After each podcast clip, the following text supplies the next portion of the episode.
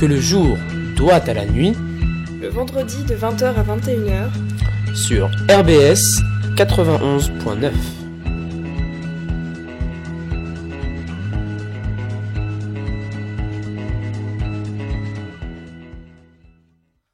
Bonsoir à tous chers auditeurs, vous êtes bien sur RBS 91.9, c'est ce que le jour doit à la nuit ce soir, comme tous les vendredis soirs.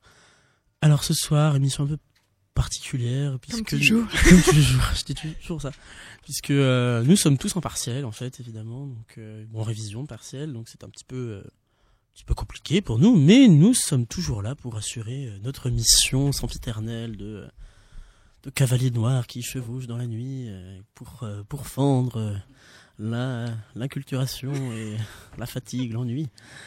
Donc euh, nous sommes là une fois de plus euh, ce vendredi soir euh, pour euh, vous parler, pour vous détendre, pour vous permettre de lâcher prise et de penser à autre chose que vos partiels de droit qui arrivent. voilà. Donc euh, chronique libre du coup ce soir, euh, on, on est tous réunis entre Respo Radio, anciens, nouvelles, euh, voilà donc euh, chez donc pas encore ancien pour toi. oui, Oui, mais pour encore non plus mais Deux émissions. voilà. C'est vrai que Merci de le souligner, ça nous fait Voilà. chaud au cœur. donc c'est bientôt nos dernières émissions avec Estelle qui est là ce soir. Bonsoir Estelle. Bonsoir Grégoire, bonsoir à tous. Donc euh, et donc à sa à sa droite, euh, nous retrouvons donc nos deux nos futurs respos euh, qui seront là l'année prochaine pour euh, reprendre le flambeau. Donc euh, Lucie tout d'abord. Bonsoir. Bonsoir Lucie. Et Laure. Bonsoir. Voilà donc euh, deux euh, deux collègues à lunettes euh, qui euh, qui animeront euh, toutes nos émissions et euh, qui feront euh, bouger vos oreilles tous les vendredis soirs.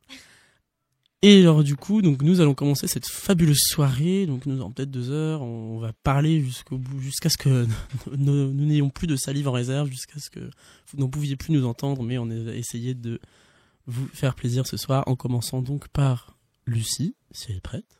Je suis tout à fait prête, mais Bonsoir, vos oreilles, par contre, je ne sais pas. Ah mince, pourquoi donc Lucie? Euh, disons que, je sais pas, à votre avis, qu'est-ce qui se passe demain soir? Euh, Je ne sais pas. Euh, Moi je sais, c'est pas la. sur France 2. C'est pas une soirée disco au Spiel ce soir C'est ça, j'allais dire happy hour au Brassin. Non. Vas-y Estelle, je vois que tu meurs d'envie de... Alors, présenté par mademoiselle Alessandra Sublet, ce sera l'Eurovision, comme, Oh comme chaque année. Waouh, oui. incroyable. Je vois que Grégoire brûle d'impatience. Voilà, j'ai déjà plein de paillettes dans les yeux, dans les cheveux. Pas dans la moustache cette fois. J'avais promis, j'avais promis. Ah oui. Enfin bon, si je suis ici avec vous ce soir, c'est pour vous remettre un peu de baume au cœur en cette période post-élection présidentielle. En effet, quoi que de mieux que le kitsch, les paillettes, les plumes pour combler ce vide. Mais oui, vous savez, ça y est, on a un nouveau président, donc vous ne savez plus de quoi parler pendant vos pauses café et les journées vous paraissent bien mornes et tristes. Alors je vous ai concocté un petit sujet qui vous permettra de briller en société. C'est le cas de le dire puisqu'on va parler paillettes. Et entre nous, ça fait du bien de parler autre chose que de politique, non? Parce que pour beaucoup d'entre vous, l'événement de cette année, ce n'était pas le vote, c'était quelque chose de, bien plus intime et quelque chose qu'en général on garde pour soi, on évite d'en parler. Et pourtant, bien plus de personnes qu'on ne le croit tombent sous le charme de la chose dont je vais vous parler. Les plus accros d'entre vous auront déjà deviné, comme Estelle tout à l'heure. Pour les plus discrets, ceux pour qui cette passion reste enfouie au plus profond de vous, je veux bien entendu vous parler du concours de pétanque officiel de Fréjus qui se tient toute la journée de demain. Alors je, je vois que vous me fixez avec des, des yeux bien ronds euh, dans le studio et que derrière votre écran, poste de radio, vous soupirez de déception. C'est à cause du pastis que Lucie nous a ramené aussi avant l'émission et que nous euh, nous sirotons euh, abondamment.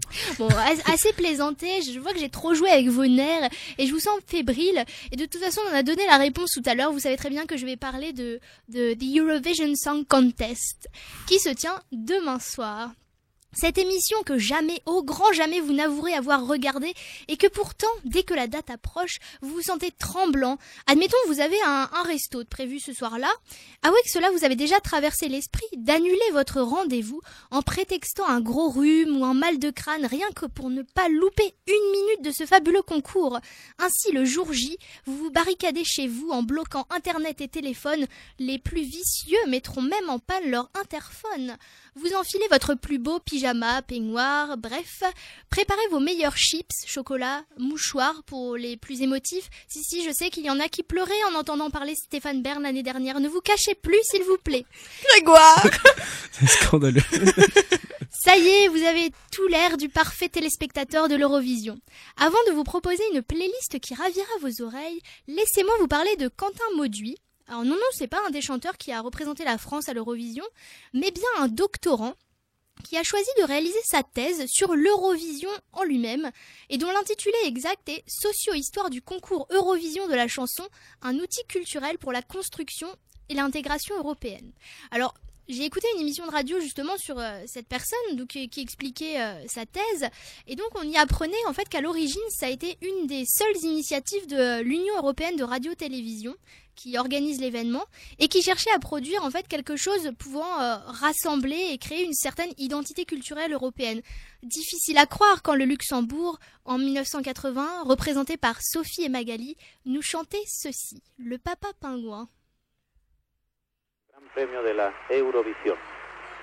Esta es Michelle Etzel, presentadora de Luxemburgo. Está diciendo y el buen humor. Con de Ralph Cia y Magali avance, hein, monsieur. cantando Il parle beaucoup. Down. Allez. Voilà. Désolé.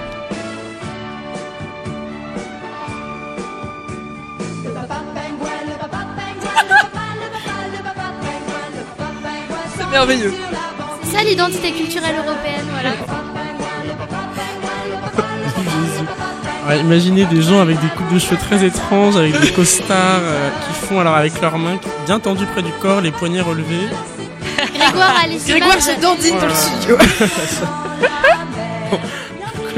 Épargnons nos auditeurs la musique ici. Enfin voilà, donc euh, bon, euh, je vous conseille aussi euh, d'aller voir les, les, les, les vidéos parce que franchement ça, ça vaut vraiment le détour, euh, rien que pour vos yeux, allez-y. Alors du coup c'est en 1956 qu'a eu lieu le premier concours de l'Eurovision, après de nombreuses tractations au sein de l'UER qui souhaitait proposer un programme moins élitiste que ce qu'elle avait mis en place quelques années auparavant. En effet, quelques années auparavant, l'UER avait décidé de créer une sorte de d'échange en fait de programmes culturels entre tous les pays de l'Union européenne mais euh, le problème, c'est que ces échanges, donc euh, c'était surtout des opéras, des pièces de théâtre, etc. Et donc euh, c'était diffusé euh, à- dans toutes les télévisions, mais euh, bah, le petit souci, c'était que euh, voilà, un- une pièce de théâtre euh, de- qui parlait de l'histoire irlandaise, ça, ça créait pas forcément l'unanimité et tout le monde ne comprenait pas forcément, eh bien, d'où ça venait, etc. Donc du coup, ils ont voulu créer quelque chose d'un peu plus grand public. Et donc, ce qui est intéressant en fait euh, dans cette thèse aussi, c'est euh, l'histoire euh, de la langue. Alors chaque année, lorsqu'on termine dans les dix premiers, euh, dix derniers, pardon, on met en avant le fait que nous avons, nous au moins, chanté en français. Figurez-vous que sous la pression de la France notamment, mais pas que non plus, entre 1977 et 1998, il était obligatoire de changer dans la langue du pays représenté. Et est-ce que chanter en anglais permet d'avoir plus de chances de remporter l'Eurovision? Alors selon Quentin Mauduit, sans aller jusqu'à dire qu'il faille absolument chanter en anglais pour gagner, il remarque qu'il y a une certaine causalité. Parce que pendant les 20 ans où les pays devaient utiliser leur langue nationale, le Royaume-Uni et l'Irlande ont remporté à eux seuls pas moins de 8 victoires. Et en 1998, on a donc abandonné cette règle un peu désuète et euh, les pays étaient désormais libres de choisir la langue qu'ils voulaient. Et en fait, entre 1999 et 2015, seul un pays ne chantant pas en anglais a remporté le concours. Alors aussi, enfin voilà, ça c'est des remarques un peu plus euh, formelles. On remarque que le concours il est de plus en plus formaté à l'américaine.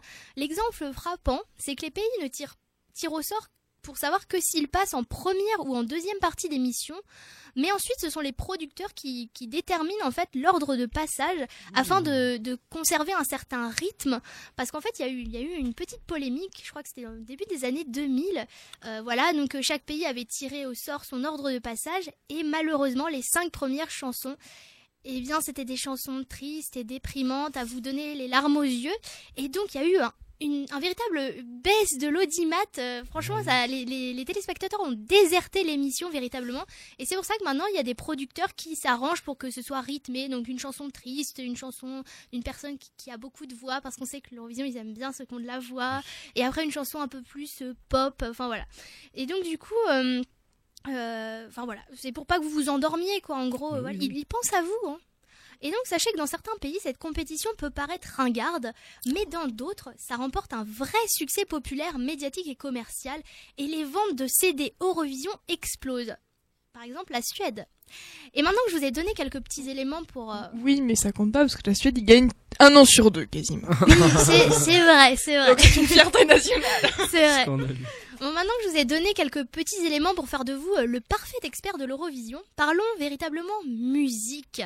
Certes, vous pouvez découvrir un artiste génial moldave qui joue de la guitare comme un dieu, qui a une voix magnifique, mais l'Eurovision ne serait pas l'Eurovision sans son lot d'artistes improbables. Et je vous ai concocté un petit concentré de ce que j'ai pu retrouver dans les bas-fonds d'Internet. Mais euh, bon là c'est plus personnel, c'est aussi grâce à l'aide d'un petit spécialiste, d'un ami à moi qui s'appelle Guilhem, alors voilà, qui m'a aidé à, à trouver euh, à trouver ses musiques. Dédicace à Guilhem. voilà, c'est ça. Guy, Guy,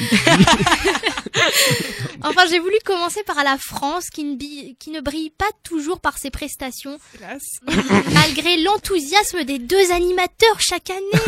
Vous, vous voulez les, vous les- quand vous les entendez parler dans leur loge, la France va terminer première avec un, un record. Marianne. James, Marianne James. Stéphane Bern. enfin bref, est-ce que vous vous souvenez quel artiste a représenté la France en 2010 Je regardais pas encore. J'ai jamais Ah. regardé l'Eurovision. Alors cette année-là, nous avons fait un score plutôt honorable parce que euh, nous avons terminé, il me semble, dans les 15 premiers, c'est assez rare. Et c'était gra- Et c'était grâce au déhanché de Jessie Matador. Mais si, allez au la olé, je suis sûre que Oh ça non. vous rappelle quelque chose. Mais oui, mais on l'a envoyé Je, lui. je m'excuse. Oh. On m'a forcé à diffuser ça. Eh, mais je la connais trop bien celle-là, alors j'ai jamais vu le.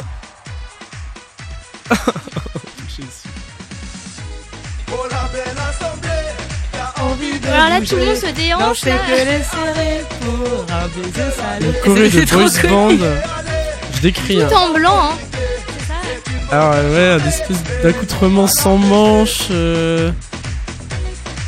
Bermuda blanc. Ah, une.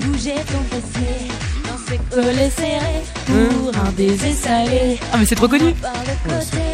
Ouais, une choré très, très évocatrice. hein, euh. La chanteuse est derrière Matador et il mime des mouvements de fessiers, c'est assez peu euh, catholique.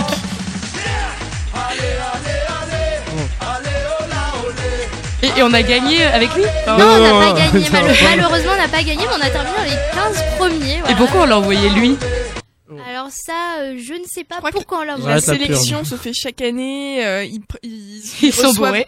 non, non, ils reçoivent 200 candidats, c'est super sérieux. hein. Ils le font de manière super sérieux. sérieuse pour essayer de maximiser leurs chances. Alors il y a deux ans, on a une, une chanteuse qui a chanté une chanson qui était très triste sur la guerre, etc. Enfin, c'était très lourd comme ambiance. Ah L'année dernière, c'était un peu plus. ah, L'année dernière, c'était un peu plus léger. Euh, je sais plus comment il s'appelle, euh, Na- Nadir ou Amir. Je sais Je regarde pas. Amir, lui, Amir. ouais. Pourquoi, pourquoi on n'envoie pas nos, nos stars, genre Mika Mais parce qu'ils Vanessa veulent pas y aller. En fait, le, principe, c'est que euh, comment euh, Bah. euh, France 2 qui coproduit euh, l'Eurovision, euh, qui est la chaîne de télé publique qui coproduit l'Eurovision, euh, tient à ce que ce soit des hum, des novices, des gens qu'on ne connaît pas en fait, ou qui- et qui justement pourraient percer à l'occasion de cette euh, de cette émission.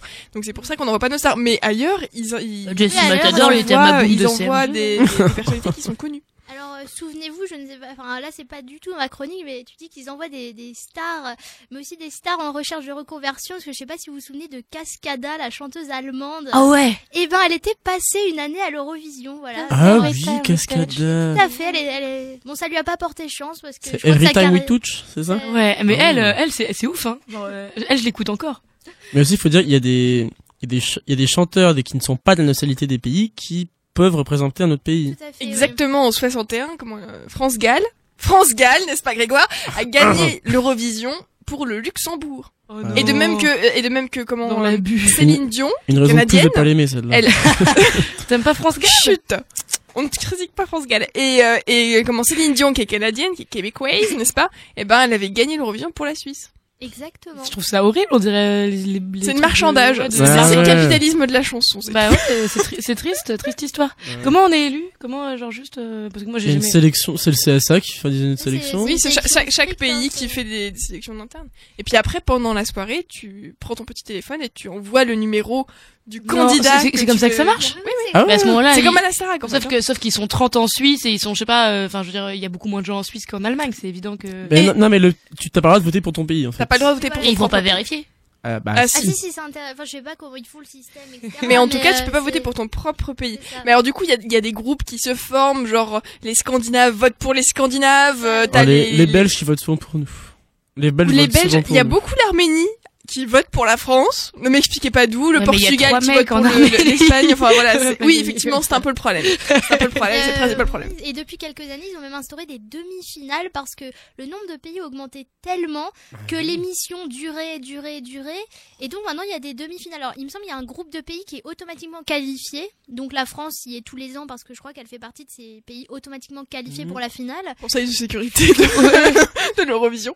Exactement, c'est un peu Bravo. ça. Et euh, donc voilà. Et euh, enfin voilà, c'était. Oui, une, petite- une présélection, gros. Ouais, il y a une présélection et donc les demi-finales avaient lieu cette semaine. Je n'ai pas Ouais. suivi en détail non plus parce que j'avais d'autres choses à faire. C'est vrai que c'est hyper politisé, hein, ça- Oui. Ouais. Alors, et bien justement, alors euh, je sais pas si tu as, l'intention d'en parler un peu plus loin ou pas de, de la dimension politique de l'Eurovision. Euh, pas vraiment, mais ouais, enfin, je pouvais rajouter ça aussi, c'est que cette année, euh, donc pour ceux qui ne savent pas, l'Eurovision se passe en Ukraine, Mhm. et donc euh, la Russie doit participer, norm- enfin participe normalement à l'Eurovision, et donc il y a eu un véritable incident géopolitique en fait, puisque euh, il me semble que la, la chanteuse qui devait représenter la Russie euh, a été rentrée sur le territoire euh, ukrainien en Crimée alors qu'elle n'avait pas le droit, et donc du coup en fait, euh, elle Ouais. a été euh, interdite, euh, peut-être pas interdite de participation, mais en tout cas il y a eu un boycott de l'Eurovision par la. Russie. Enfin, En fait, Ça il y a... sera pas organisé à Sébastopol. L'Eurovision, c'est un, c'est un cercle de, de, de combat littéralement entre l'influence euh, de la Russie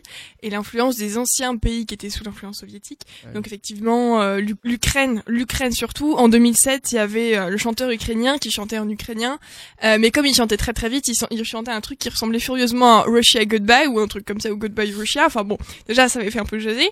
Euh, L'année dernière, euh, c'est une Ukrainienne qui a remporté le concours parce que année le concours se passe à Kiev et elle a chanté une chanson euh, moitié en anglais, moitié en tatar, qui portait sur le génocide des Tatars en 1944, qui, avait, qui a été perpétré en fait par euh, l'armée soviétique. L'armée soviétique avait déporté des millions de Tatars en fait vers l'Azerbaïdjan, et donc il y a beaucoup de Tatars qui sont morts, etc. Et donc c'était c'était une chanson qui, euh, qui accusait littéralement euh, les soviétiques et donc euh, les Russes. Enfin bref, donc il y a eu toute une géopolitique qui était très très particulière autour de cette chanson, autour de cette victoire. C'est pour ça que cette année c'était très déli- très délicat en fait. Et effectivement cette année ça se passe à Kiev. Donc déjà, la, en fait la Russie a choisi à l'origine une chanteuse euh, qui est très connue en Russie, qui est une vraie star, mais qui est en fauteuil roulant. Et en fait, ils l'ont, ils ont choisi, à part- enfin, c'était une stratégie hein, de choisir une, une chanteuse en fauteuil roulant pour dire, regarde, enfin, pour anticiper si, euh, voilà, si on critiquait la chanteuse euh, parce qu'elle est russe, euh, ou qu'on lui reprochait sa nationalité, etc. On dit, oh bah regardez, ces gens qui la critiquent, ils sont méchants, ils osent critiquer une handicapée. Enfin voilà, c'était pour la protéger, etc.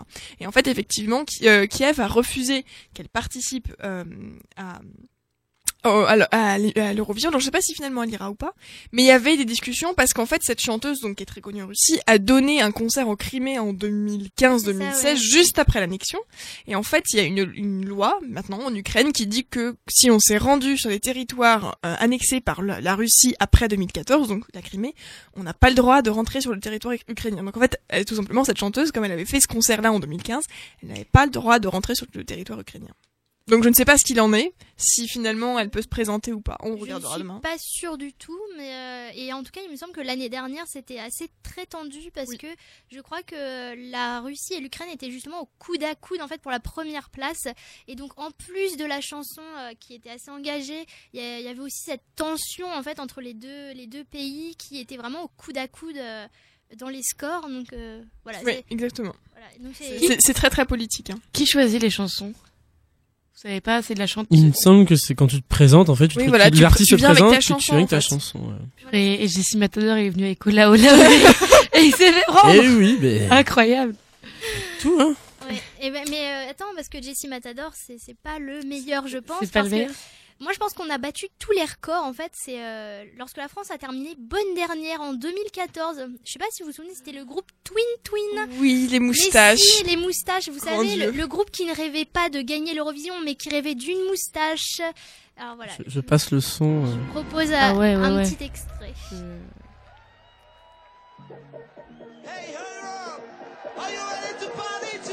Ah, déjà, ça commence assez mal. hein. On va pas se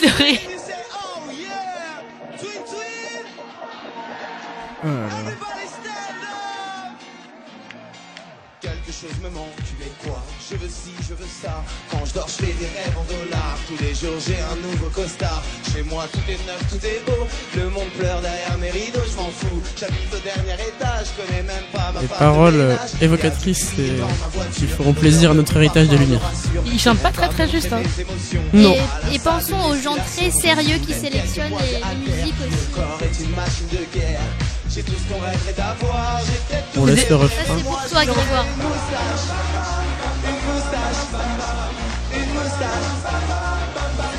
Je vais me raser la moustache après cette chanson de honte et de Non mais c'est vrai que en plus la, la victoire était particulièrement piteuse parce que c'est l'année où a gagné Conchita Wurst. Oui, Ah, ouais, Ah là ah là. bah, on passe pour des glands avec ça. Est-ce la qu'ils sont moustache face à la barbe. Donc il y avait le, le, le jeu de mots facile en disant première place la barbe, dernière place la moustache. Ouais, voilà, Ah, c'est ça. Et donc moi, je pense que, enfin, voilà, euh, c'est- très intéressant cette musique, mais, mais voilà, il faut être reconnaissant envers la Suède et la Finlande pour nous avoir accordé un point chacun, de quoi sauver un peu notre honneur. Nous n'avons la pas, voilà, nous n'avons pas fini dernier avec zéro. Non, nous avons eu deux points. C'est quoi, à la c'est quoi le système de points Genre, euh, tu donnes combien de points Bah, par pays en fait, mais non, mais je te dis, en fait, t'as ton pays. Donc, quand t'es devant ton, ton écran, tu, tu vois un pays que t'aimes bien. Donc, par exemple, la Suède, voilà, tu, tu te dis, bah, je vote pour elle en premier. Et après, ça, ils font un classement, en fait. Ils font un classement. Et selon ton classement, je crois que t'as, t'as droit aux En cinq fait, ils premiers. font un classement dégressif. Si, tu- si ton pays, euh, euh, comment après ils appellent euh, chaque euh, chaque capitale, euh, donc ils passent à Stockholm, à Paris, à Madrid, etc. Et en fait ils font un classement et je crois que les dix premiers pays qui ressortent dans les votes des téléspectateurs gagnent des points. Si on est en dessous de ces pays-là, on gagne pas de points, je crois. Donc, Ah Voilà, et bah. si t'es dixième de la liste, t'as, euh, T'as un point ou un point. truc comme ça. Un Voilà. point, deux points, et après, euh, tu as euh, le fameux passage de l'émission où en fait, t'as, euh, un présentateur par pays en duplex et euh, qui dit euh, bah, on va attribuer euh, 10 points à tel pays. Et souvent, ils ont de très jolis costumes. Hein, euh, faut, faut regarder rien que pour ça. Bonsoir, demain soir, je suis la première devant mon poste. euh, Ah, ravi de t'avoir donné envie. Ah bah, c'est pas, pas fini, J'ai mais le sentiment d'avoir loupé quelque chose. On a pas envie. Enfin, du coup, euh, pour en revenir à Tweet Twin, c'était sans compter sur les déclarations d'un des chanteurs du groupe quelques jours après leur prestation. Alors, ce chanteur, il déclarait à la radio On est à fond et je peux vous dire qu'on a été élu le groupe le plus cool de l'Eurovision pour tous les professionnels du spectacle de l'Eurovision. On est numéro 1 en Lituanie, on est 11e en Suède, au top iTunes et on est dans le top 50 anglais. Bah, rassurons-nous comme on peut. hein. Ils ont 2 millions de vues sur leurs vidéos, tout de même. C'est pas rien. tout de même. Et, euh, et voilà, bon, ils ont, ils ont, en fait, ils accusaient le côté euh, trop politique. euh, voilà, les voisins, aucun de nos voisins ont voté pour nous. Voilà, donc Oh. ils, ils avaient la victoire, enfin la défaite un petit peu amère. Oui, parce qu'on critique l'aspect politique, mais quand nos voisins euh, francophones ne votent pas pour nous, on se plaint. Voilà. Enfin voilà, moi j'aime bien les Allemands aussi. Euh, voilà, les Allemands ils ont l'habitude de, de, de faire dans l'originalité, surtout en 1974 quand ils chantent Gengis Khan et qui ils finissent quand même quatrième. Alors bon, ils, ils sont déguisés en guerriers sur la scène, ils ont des ceintures pailletées. Enfin, le clip est, est assez euh, assez impressionnant. Enfin vous voilà, vous pouvez aller vérifier que votre vision est bonne. Alors allez voir le clip, vous serez ébloui, aveuglé, enfin j'en sais rien, par la fabuleuse mise en scène et les costumes. Et je vous propose d'écouter un petit. Et C'était en to 79. sing it, and they call themselves, there they are, Genghis Khan for Germany. Je vois les yeux de Grégoire qui, qui s'arrondissent en voyant les, les j'ai images. peur. Oh là là là là. On dirait Jésus. Il a une couronne, Attendez, j'arrive. il a la barbe dans tous les C'est bon, je les connais par Il a une barbe en boucle. Il a une cape dorée. Oh mon dieu. C'est le Superman allemand. Et c'est en allemand, hein, écoutez bien. même qu'à l'époque, moi, il y a un orchestre symphonique. Hein. Oui, oui, tout à fait. Il a été supprimé euh, avant, un peu avant 2000, je crois.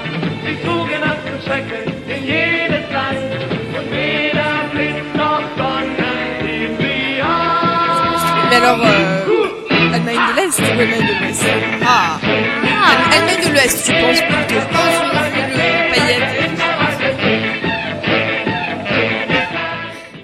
Ne s'en lassait pas, je crois. Enfin, Oh. voilà. Et Le les torse velu de Genghis Khan t'intéresse mais, quoi mais vraiment, voilà, les, les, en fait, les, les, les Allemands ont vraiment l'habitude de faire dans les paillettes. euh, Enfin, voilà, euh, j'ai pas, Dans l'extravagance. voilà, dans l'extravagance, j'ai pas, j'ai pas mis un autre extrait, mais il y avait une autre chanson. où Ils étaient tous en, en costume doré, euh, pas de def, euh, disco. Enfin voilà, c'est beau à voir. Juste, je peux t'interrompre, si on est au, au rayon des costumes, il y a un truc aussi qui est typique de l'Eurovision. C'est euh, les robes, vous savez, qui s'ouvrent. Ah. Ou alors qui se soulèvent, ou alors qui se, euh, ou alors c'est une mini, une mini robe et puis tout d'un coup elle tombe et ça fait une immense robe avec 15 mètres d'envergure. Enfin, oui. c'est des trucs super impressionnants, super improbables. Ça, c'est aussi un truc qui est typique de l'Eurovision et on en voit chaque année. C'est un truc fait, ouais. absolument dingue. C'est se démarquer par le costume, si la musique ne convainc Ah pas, oui. on se dit peut-être par la mise en scène ça va plaire et tout. Et donc moi, euh, enfin je trouve qu'on est bien parti dans les brillances et les boules à facettes. Et j'ai envie de vous parler du coup de l'Ukraine, donc comme, comme on disait tout à l'heure, qui accueille le concours cette année. Et en 2008, c'est Verka Sedushka qui met une ambiance de folie dans la salle avec son rythme endiablé, la Chatumbay. Oh, Et alors là, je peux vous dire que les costumes argentés valent le détour. Et 2007. le rythme aussi. euh, Oh là. là. Allez-y, dansez.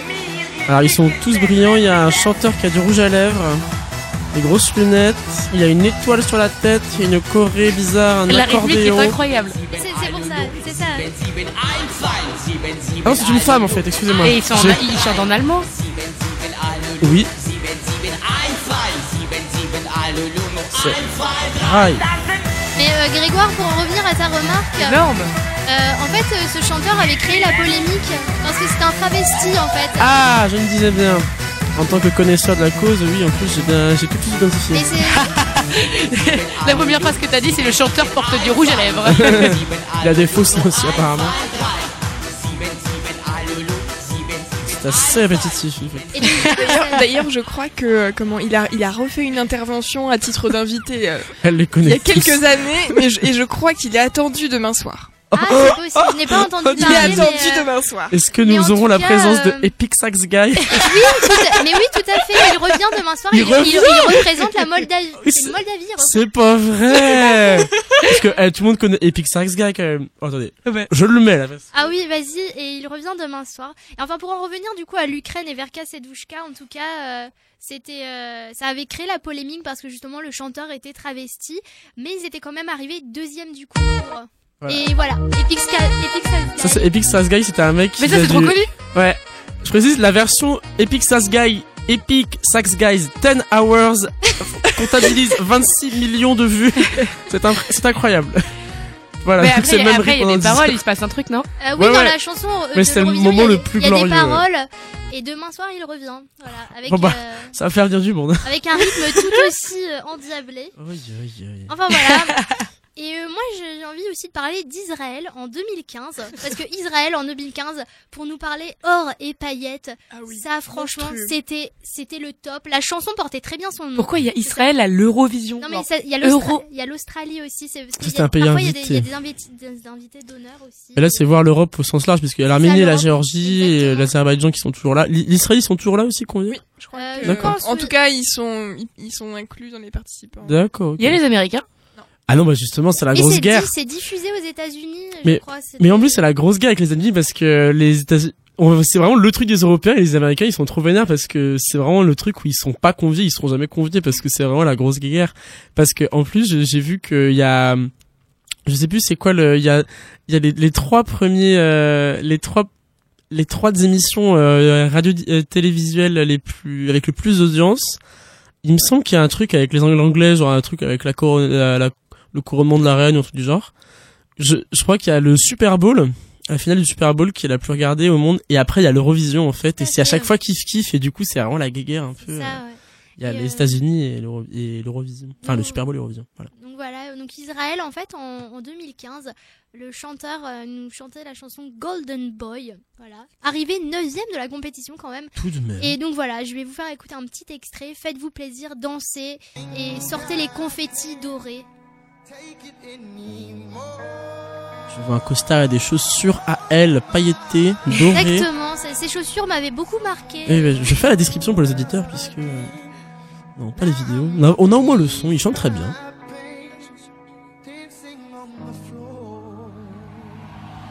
Ah, ça va être épique. Attention.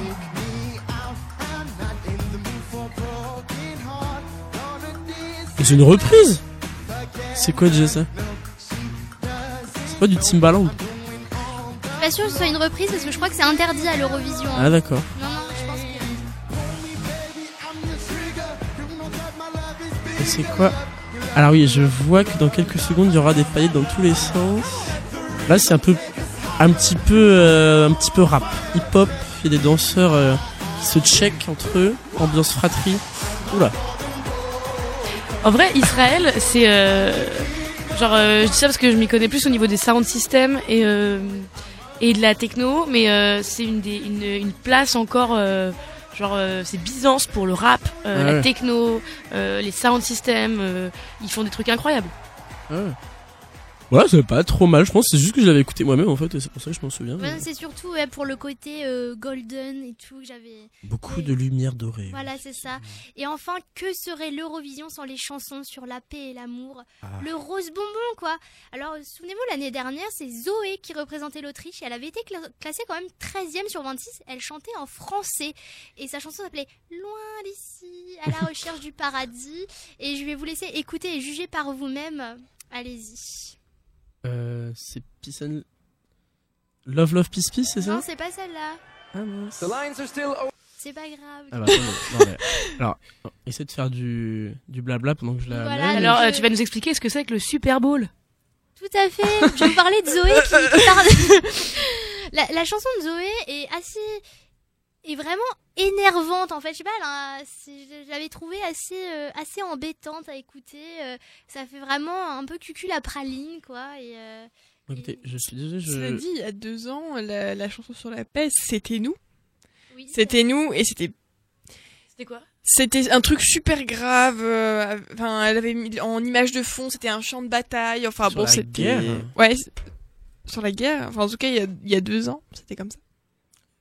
Pour parler des anciens combattants. Exactement. Bah non, je pense que c'est le... Je ne retrouve pas ton, ton J'ai lien, fait une bêtise, je n'ai pas mis le lien. Bon, c'est pas grave, après les auditeurs pourront aller, s'ils ont envie ou pas, je vais pas les forcer à écouter ça, hein, voilà. Je vais, je vais leur épargner ça, franchement. Elle s'appelle Zoé. Zoé, voilà, et Loin d'ici, c'est son titre. Ça roule. Voilà. Et donc du coup, bah, enfin, pour en revenir à Love, Love, Peace, Peace, donc c'est d'ailleurs que très récemment que les présentateurs, en fait, ils ont ironisé sur ce côté un peu paix et amour de, de le, du concours. Et donc c'est euh, les deux présentateurs de l'année dernière avaient préparé une chanson qui vantait les atouts en fait pour gagner euh, le concours à tous les coups. Donc euh, comme Grégoire euh, l'a un peu dit, c'était Peace, Peace, Love, Love. Et donc pendant cette séquence, il conseille par exemple d'avoir sur scène des instruments locaux du pays que vous représentez pour, pour montrer que vous avez bah, voilà, une culture locale, ancrée.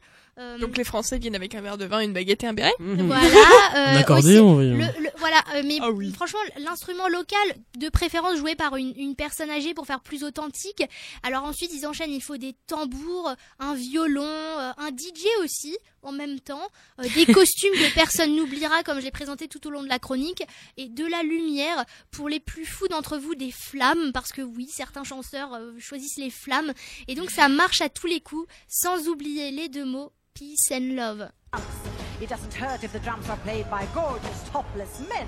It's proven very efficient throughout the Ça years. c'est quelle euh, quelle nationalité ça, en c'est les présentateurs. Les présentateurs l'année dernière qui ont ironisé sur le côté un peu Voilà. amour épais. de C'est ce qu'elle dit là, ouais. Des vieux, une grand-mère qui est sur les tambours et avant peut-être des hommes, des hommes beaux et musclés. J'avance un peu. Avancer, il parle pas mal. euh, Je vois pas où est le moment de la chanson. en fait. Ah, tu avances Ah, il y a un petit monsieur qui fait le violon. Ah là, ils, là, ils ont sorti, ils ont enlevé leur costume de base. Et là, on les voit avec un, un de beaux costumes roses. Et des danseurs avec des drapeaux. C'est, c'est le moment des chœurs.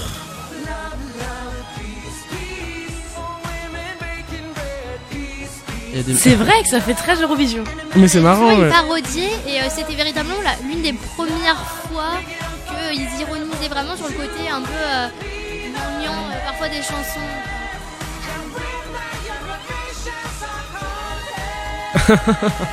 Magnifique.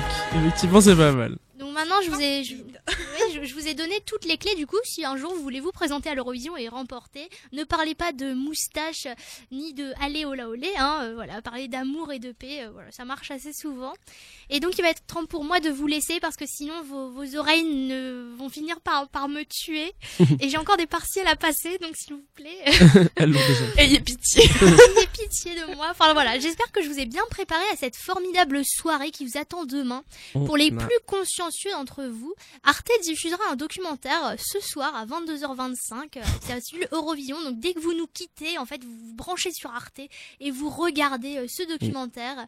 Euh, voilà. Donc sinon, je peux revenir aussi à la petite phrase d'Alex Vizorek de tout à l'heure qui qualifiait l'Eurovision de Roland Garros de la musique parce qu'on on mettait beaucoup d'espoir sur les Français sans véritablement de succès. Donc voilà, alors moi je vous dis bah, euh, super. amour, paillettes, kitsch et paix dans le monde. On sait qui c'est une qu'on bonne envoie cette année? On sait qui c'est qu'on envoie cette année? Oui, c'est une lyonnaise. Alors je ne sais pas, je, je, je le sais parce que vous comprenez euh, Voilà, proximité Estelle Boniface, son géographique, petit, nationalité, etc. oui. Euh, je crois que sa chanson est pas immortelle, honnêtement. Euh, je ne sais même pas comment elle s'appelle, mais en tout cas, je sais qu'elle est lyonnaise. Ça- Et que son clip a été tourné à Lyon. Voilà, Bien donc sûr, euh, comme je suis une experte, c'est Requiem. Eh oui, effectivement. voilà, Merci. Et du coup, bah, vous pouvez regarder le document d'Arte euh, ce soir parce qu'on dure- on a une émission de deux heures ce soir. Donc voilà, vous serez deux heures avec nous à vous détendre euh, pendant un, mange- en mangeant ou en révisant tranquillement un partiel. Donc on va faire une petite pause musicale puisque ça fait déjà une demi-heure qu'on parle de l'Eurovision. C'est beaucoup trop. ça suffit. On va faire une petite pause musicale en. Alors, bon, on va quand même euh, pause musicale quand même, mais en En en, rap, Eurovision. en, en Eurovision puisque nous allons euh, diffuser la célèbre, la fameuse Conchita Wurst, euh, célèbre travestie à barbe, qui a chanté une chanson euh, dés- désormais célèbre, donc je- 27 millions de vues sur YouTube effectivement, qui représentait l'Autriche, euh, l'Autriche et qui est désormais célèbre dans son pays pour sa prestation puisqu'elle a gagné, elle a et c'était une euh, une chanson qui a aussi parlé notamment bah, qui a euh, qui a permis la visibilité des, des, des transgenres et des, des drag queens en général donc euh, c'était assez intéressant au final et Un la chanson sujet qui te tient à cœur. Voilà. et donc et la chanson n'est pas si mal de, de, Moi, du je côté est très bien. assez La objectif de ma première fois part que je l'ai fait, une fois, je l'ai fait écouter à un de mes amis sans lui dire ce que c'était. Et il m'a dit, oh, on dirait un générique de James Bond. Alors, véridique ou pas, bah, vous allez nous dire tout de suite. voilà Conchita Wurst Rise like a phoenix euh, Oh. je mets l'accent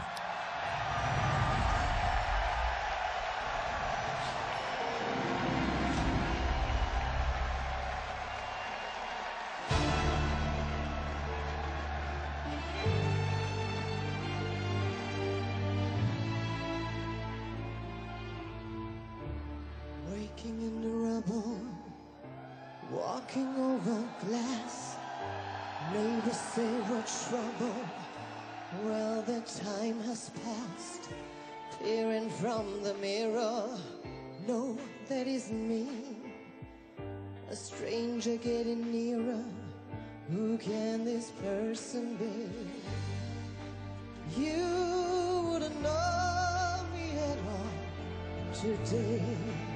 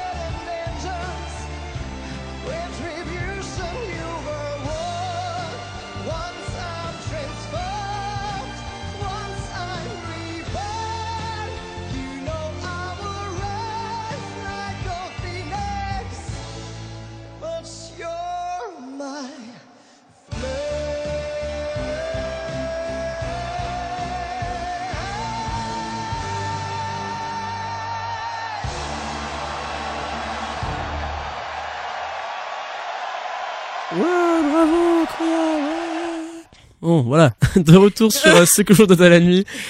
Nous parlions d'Eurovision euh, tout, euh, tout avant, puisqu'on venez d'écouter, vous avez reconnu euh, Rise Like a Phoenix de Conchita donc euh, complètement sans transition, comme dirait euh, PPDA. Nous allons euh, passer à la chronique d'Estelle, qui va nous parler de même politique, pop culture. euh. Oui, alors c'est un, un peu mélangé la pop culture et la politique, parce que qui a dit que la politique était quelque chose d'ennuyé? Alors pardonnez-moi, mais si est ce que vous pensez, alors ouvrez grand vos yeux et vos oreilles, parce que la politique est devenue un sujet de la pop culture.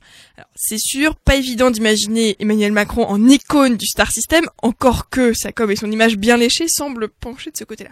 Mais bon, ce, ce dont je voulais parler ce soir, c'est euh, la manière dont les Français, vous, nous, tout le monde, euh, se sont appropriés la politique en, en faisant quelque chose de pop, de branché, de classe, de sympa. Alors pour un pays où la jeunesse est, est prétendue morose, moi je trouve que nous sommes plutôt créatifs. hein. Euh, nous avons tous vu ces bulletins au deuxième tour où les électeurs ont voté euh, pour des Pokémon, ont ramené euh, Jean-Luc Mélenchon dans le jeu grâce à leur euh, carte Yu-Gi-Oh ou encore des billets de 50 de 50 euros, de 50 euros avec un petit mot Pénélope pour finir les fins de mois ou encore des photos de leur chi- de propre chien. Il y a aussi euh, des, des pendant la campagne des internautes qui ont lancé des défis euh, Snapchat. Alors euh, c'est Emmanuel Macron qui euh, fait le qui, qui s'essaye au bottle scandaleux. flip et qui réussit dès le deuxième essai d'ailleurs. C'est- Euh, c'est euh, Marine Le Pen qui met un filtre chien devant Oh sa oui, figure. Tout le filtre était Euh, vraiment gênant, c'était vraiment horrible. Elle a vraiment fait ça? Ouais, elle a vraiment fait ça. le filtre chien pour moi c'est vraiment le truc. Enfin, j'en parlerai peut-être dans ma chronique en plus après, mais c'est vraiment le truc de grosse, enfin grosse, enfin c'est vraiment, Attention, attention, ça va être ça fait, sexiste. Ça fait vraiment Kikou 2000. Excusez-moi. hein, Ah, elle, elle- dit que c'est son filtre préféré. Voilà, à vous de juger. Et puis il y a évidemment le dab merveilleux de François Ouais, Fillon. aussi au courant. éternel. C'est incroyable. Enfin voilà. Donc ça- cette petite euh, comment ah oui, alors attendez parce que du coup je saute une ligne.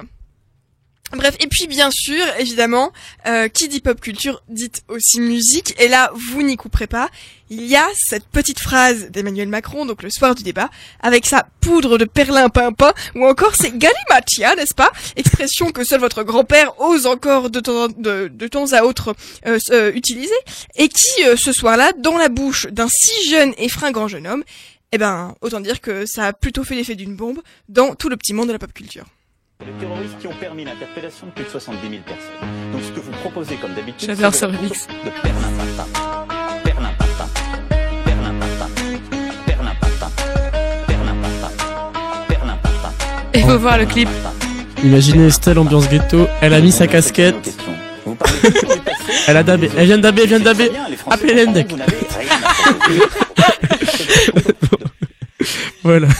Ouais, alors il y, en- il y en a tout un tas d'autres. Enfin bref, euh, c'est assez impressionnant. C'est Raled Frick, juste désolé, hein, mais c'est Raled Frick qui fait ça. Il avait, c'est déjà lui qui avait euh, fait plusieurs remixes, notamment le le fameux clash sur. Euh, Ouais. euh, non, euh, Mais c'est pas, de votre faute. C'est pas de votre faute. C'est pas de votre faute. Il est incroyable. Il est Avec incroyable. donc la réponse de de Le Drian et d'un député de, de l'UMP, de, des Républicains, je ne sais plus qui. Et euh, il y avait aussi fait celui de Mélenchon avec qui était pas mal avec. Euh, euh, c'est celui de ceux qui se gavent, c'est celui de ceux qui se gavent. Oh non, non, sinon il y a notre projet version hard metal Oui, et euh... oui, ce- Notre Ouais. projet qui était, enfin du coup Ouais. je l'ai pas mis, mais parce que le perlimpinpin, ça nous parle beaucoup Ah plus. ouais, ouais, ouais. Et parce qu'en plus, c'est un truc qui est sorti il y a une semaine, même pas, et que tout le monde écoute. Enfin, je veux dire, tout le monde l'a déjà entendu. France Inter l'a diffusé hier matin. J'étais impressionnée. Enfin bref.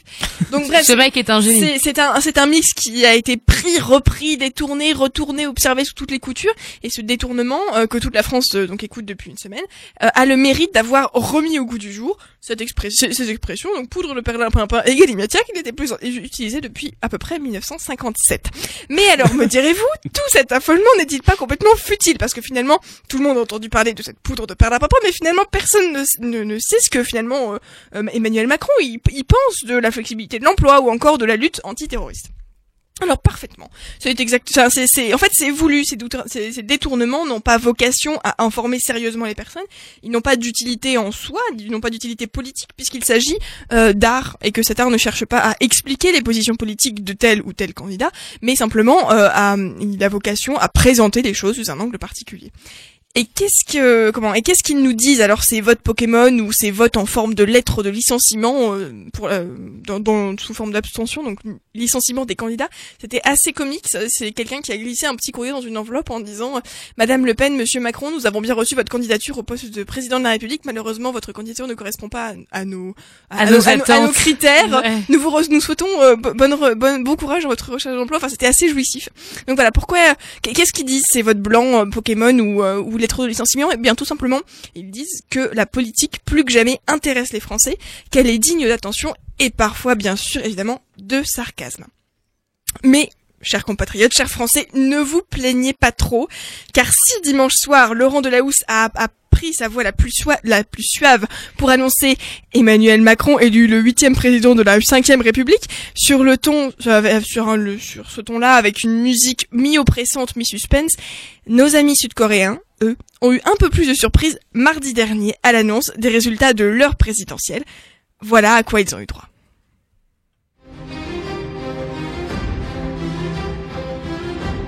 C'est une blague? Non, c'est absolument pas C'est une vrai, blague. en plus. Il- le nouveau président euh, coréen leur est apparu dans un hologramme, chevauchant un dragon dans une arène sur la musique de Game of Thrones. Pas un hologramme, mais sur une vidéo. Oui, enfin je veux dire, ils ont fait un montage, Ouais, ouais, euh, enfin, voilà, avec le, corps des spéciaux, personnages, des, des effets spéciaux. Donc voilà, le nouveau président chevauche un dragon dans une ils arène. avaient, prévu, ils avaient prévu ça pour euh, tout candidat qui serait élu ou lui en particulier? Oui, non, non, pour tout candidat. Et en fait, c'est imaginez que c'est c'est pas un canular. J'en ai parlé tout à l'heure avec un ami, il m'a dit mais c'est pas possible, ça c'est un canular. Non, c'est pas c'est c'est comme si euh, c'est je veux dire c'est passé sur les, les chaînes publiques. Donc c'est comme si France 2 diffusait Incroyable. ça. Donc euh, comme on dit toujours que les asiatiques ont toujours une longueur d'avance sur nous, je vous laisse imaginer euh, je- Jean-Luc Mélenchon ou Marine Le Pen chevaucher un dragon au soir du 8 mai 2020. Il y a déjà Poutine qui chevauche des ours. On Ouais, peut-être ouais. arrêter de J'ai- chevaucher des J'en ai vu un autre, ils avaient fait les mêmes candidats aussi. on a- Ils faisaient une course en fait, tu les vois courir en fait, il y en a un qui gagne, à- qui passe la ligne d'arrivée avant l'autre. Ou avec des, avec des petits Mario là, en mode Mario Bros. Non, c'est vrai Oui, ils sont complètement C'est c'est absolument C'est merveilleux. incroyable. C'est- J'avais vu l'article juste. En fait c'est parce que euh, en Corée dans la campagne ils mettent vachement en avant la culture geek en fait. Dans toute la campagne c'est super valorisé. Le gagnant il avait fait un, un espèce de jeu à la manière de de jeu de cartes sur internet. Il avait fait un jeu de cartes aussi virtuel avec des combats et tout pour euh, pour ses électeurs voilà c'est aussi pour ça Donc euh, voilà, comment la pop culture s'insère dans la politique. Moi je trouve ça assez intéressant parce que du coup ça veut dire que quand même les gens sont créatifs, les gens réagissent. Euh, effectivement, euh, c'est ça a pas de fond politique, mais euh, c'est simplement c'est de l'art, c'est c'est détourné, c'est euh, s'approprier aussi les choses. Et je pense que effectivement on est à l'heure du selfie euh, ou de, de des remixes comme ça, on est vraiment à à une heure où euh, on fait de l'art en s'appuyant sur de la matière qui est déjà existante, on la transforme, etc. Mais c'est aussi ça, c'est aussi ça être créatif en fait. Et euh, moi je trouve ça assez fascinant euh, le, le le succès que ça, a. le succès que ça. a. Alors bien sûr euh, les histoires de vote euh, Pokémon euh, où on retrouve des photos ou des gens qui ont voté avec des photos de Jean- de Jean-Claude Duss, bon c'est pas c'est pas très malin. Il y a bien une idée, une volonté de faire le buzz évidemment derrière, hein, en mettant sa photo, que sa photo soit, enfin soit likée, qu'elle soit diffusée, etc. à grande échelle. Mais moi je trouve qu'effectivement il y a tout un on utilise de une pop culture qui parle aux gens. Euh, et je pense que honnêtement ça participe à intéresser aussi les citoyens euh, parce que euh, bon même si c'est un peu ridicule euh, c'est rigolo de voir son président chevaucher un dragon sur le thème de Game of Thrones quoi. Donc du coup ça nous interpelle un peu ça nous pousse euh, peut-être à écouter euh, peut-être à réfléchir. Ça sort ça désencasse en fait la politique de cet aspect ennuyeux de gens vieux qui sentent pas bon et qui parlent de trucs qu'on comprend pas Euh, Jacques, Jacques Rancière, il parlait du fait qu'on était de plus en plus en train d'entrer dans la société du spectacle. Et euh, bah, je veux pas faire euh, la pessimiste. Euh, euh, C'était mieux avant. euh, oui, là. Ouais, c'est ça. Je veux pas faire Mélenchon euh, ou quoi. quoi. Je, je- je- je retire ce que j'ai dit. Je, je veux pas faire la gros news, quoi. Très, Mélenchon est un homme très bien. Et euh, mais euh, j'ai, ça me fait très peur euh, dans le sens où effectivement, moi, tous mes amis qui sont à politique, ils ont passé leur temps à euh, partager euh, des, des vidéos de Marine Le Pen quand elle fait ses gestes, en disant ils sont partout. Sauf finalement, c'est la voix de la sorcière dans euh, Blanche Neige qui parle à sa place, toutes ces choses. le fameux sourire de Marine avec le Ouais. même que Voldemort exactement. C'est vrai, c'est vrai que la ressemblance est quand même assez frappante. euh, C'est triste, euh, non, ça me fait beaucoup rire. Mais euh, ça me fait peur dans le sens où j'ai le sentiment qu'on a peut-être euh, la Corée, c'est ça qui, m- qui me fait beaucoup rire, mais en même temps qui me fait peur, qui me pince le cœur. Est-ce qu'on a, est-ce qu'on a besoin de faire de l'entertainment pour intéresser les gens à la politique? Est-ce que, euh, parce que finalement, comme comme tu dis, euh, euh, le programme de Macron, les gens s'en tapent un peu, les gens savent pas trop, puis comme il a l'air hyper jeune, c'est hyper clinquant, on se dit ouais, ça doit être un petit peu C'est social quand que- même. C'est vrai qu'il a, hum, comment, l'image compte énormément. C'est d'ailleurs on, l'a on l'a parfait. Je veux dire c'est c'est une image marketing qui est super importante Et oui. et on l'a très très bien vu euh, avec François Fillon. C'est-à-dire que Fran- euh, François Fillon, il a eu les histoires de de, de comment de ça de d'emplois fictifs etc. Euh, mais sa com a été super mauvaise. Il a été vraiment nul, nul, nul sur sa colle, sa, sa com, pardon. Et en fait, euh, oui, c'est l'instant partiel qui remonte. et, euh, et comment Et en fait, euh, parce que jusqu'au 15 mars, il n'était pas en mis un examen, mais euh, mais il était grillé dès le 29 janvier en fait, Oui. dès que c'est sorti. Et euh, la com a été super mauvaise et les, il a pas réussi à polisser ça. Et ça, c'est vrai que c'est un vrai problème. On se rend compte que c'est un vrai problème, de même que quand il a fait semblant de daber, enfin, quand il a essayé de daber. Mm. Les, les gens, enfin voilà, quand, quand Macron il dab, les gens trouvent ça classe. Quand Fillon il dab, les gens trouvent ça pitoyable. Insultant. Insultant. insultant. de la Mm. part d'un type pareil, prendre quelque chose qui sort totalement de la culture pop et du background du Bronx, euh, tu te dis, oh là là, gars. Enfin, alors, désolé. bah, Dans ce sens-là, Ma- Macron aussi dans ce sens-là. Alors que voilà, Ah Macron ouais, euh, aussi, je veux complètement, dire, euh, mais lui, il se, enfin, il, il, il, enfin, c'est juste il joue sur une jeune. autre image, tandis que Fillon, il joue vraiment sur le fait d'être la droite Oui, etc. Tu peux pas avoir le beurre, l'argent du beurre et la crémière avec. Par contre, ce qui est intéressant par rapport à ce que tu dis, c'est que la campagne de Mélenchon, je reviens là-dessus, euh, et ben elle était, c'est pareil, elle a été vachement basée sur l'entertainment, notamment parce que il a fait- c'est l'un des premiers. euh, Il y a une super euh, rubrique, enfin une super euh, chronique d'Usul euh, sur Mediapart euh, qui en parle, que vous pouvez voir euh, de manière tout à fait illégale si vous trifouillez un peu internet.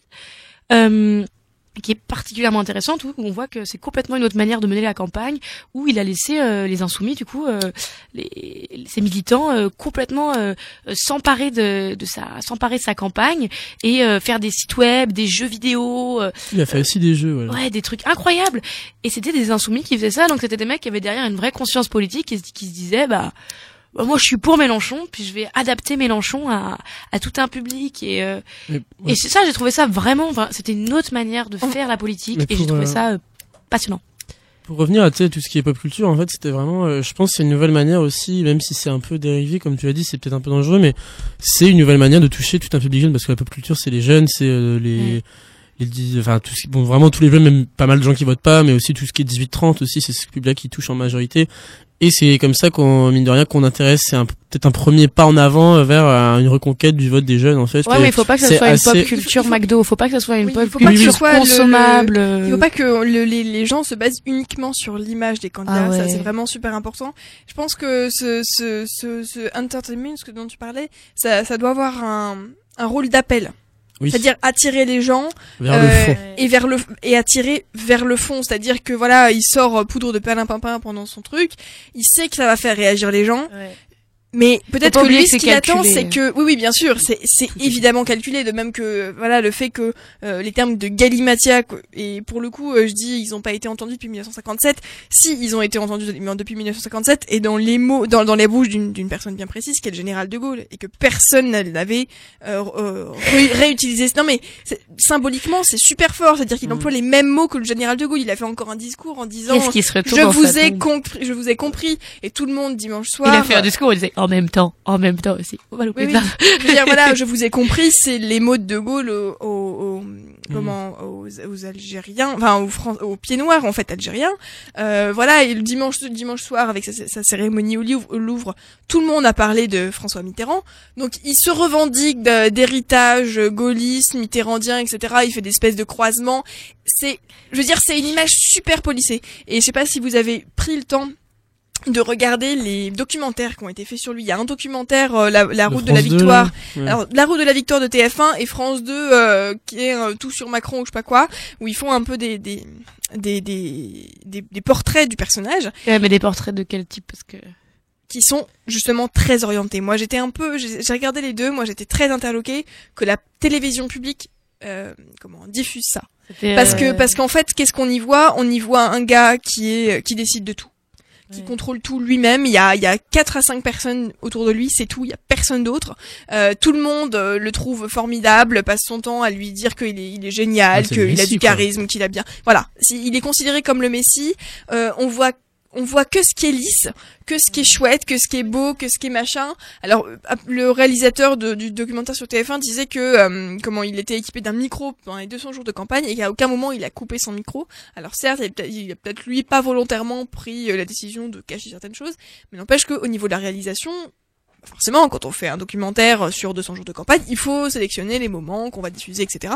Et là, il y a des sélections qui se font, euh, voilà, qui, qui contribuent à, en fait à donner à Emmanuel Macron cette image de de gars super super fort, super intelligent, super fin, avec de la répartie, ceci brillant, enfin voilà. Et en fait, c'est une image qui je qui peut, enfin, je- certainement, hein, c'est quelqu'un de brillant, c'est quelqu'un de très sympathique, mais euh, je pense que ça donne une image relativement biaisée. Il y a pas mal de. Lucie, vas-y. Non, enfin, c'était juste pour dire, oui, qu'il y avait eu, euh, enfin, que le documentaire avait été pas mal justement sur TF1 médiatisé, parce qu'il avait été du coup monté euh, bah, entre euh, le lendemain de la victoire et, euh, enfin, voilà, entre le dimanche soir et le lundi, et euh, il avait vraiment été médiatisé. Enfin, on en avait pas mal parlé sur les radios et chaînes de télé, et euh, justement l'après, enfin, je pense que tout le monde s'attendait un peu à quelque chose de bah, à la fois euh, qui montrait euh, un peu vraiment l'envers de la campagne, donc à la fois euh, les bons côtés, ce qui s'était très bien passé, mais aussi euh, un peu les couacs. Les- les galères, ouais, tout on, ça. Enfin, on se doute très bien que dans une campagne présidentielle, il y a eu des couacs. Enfin, il peut pas,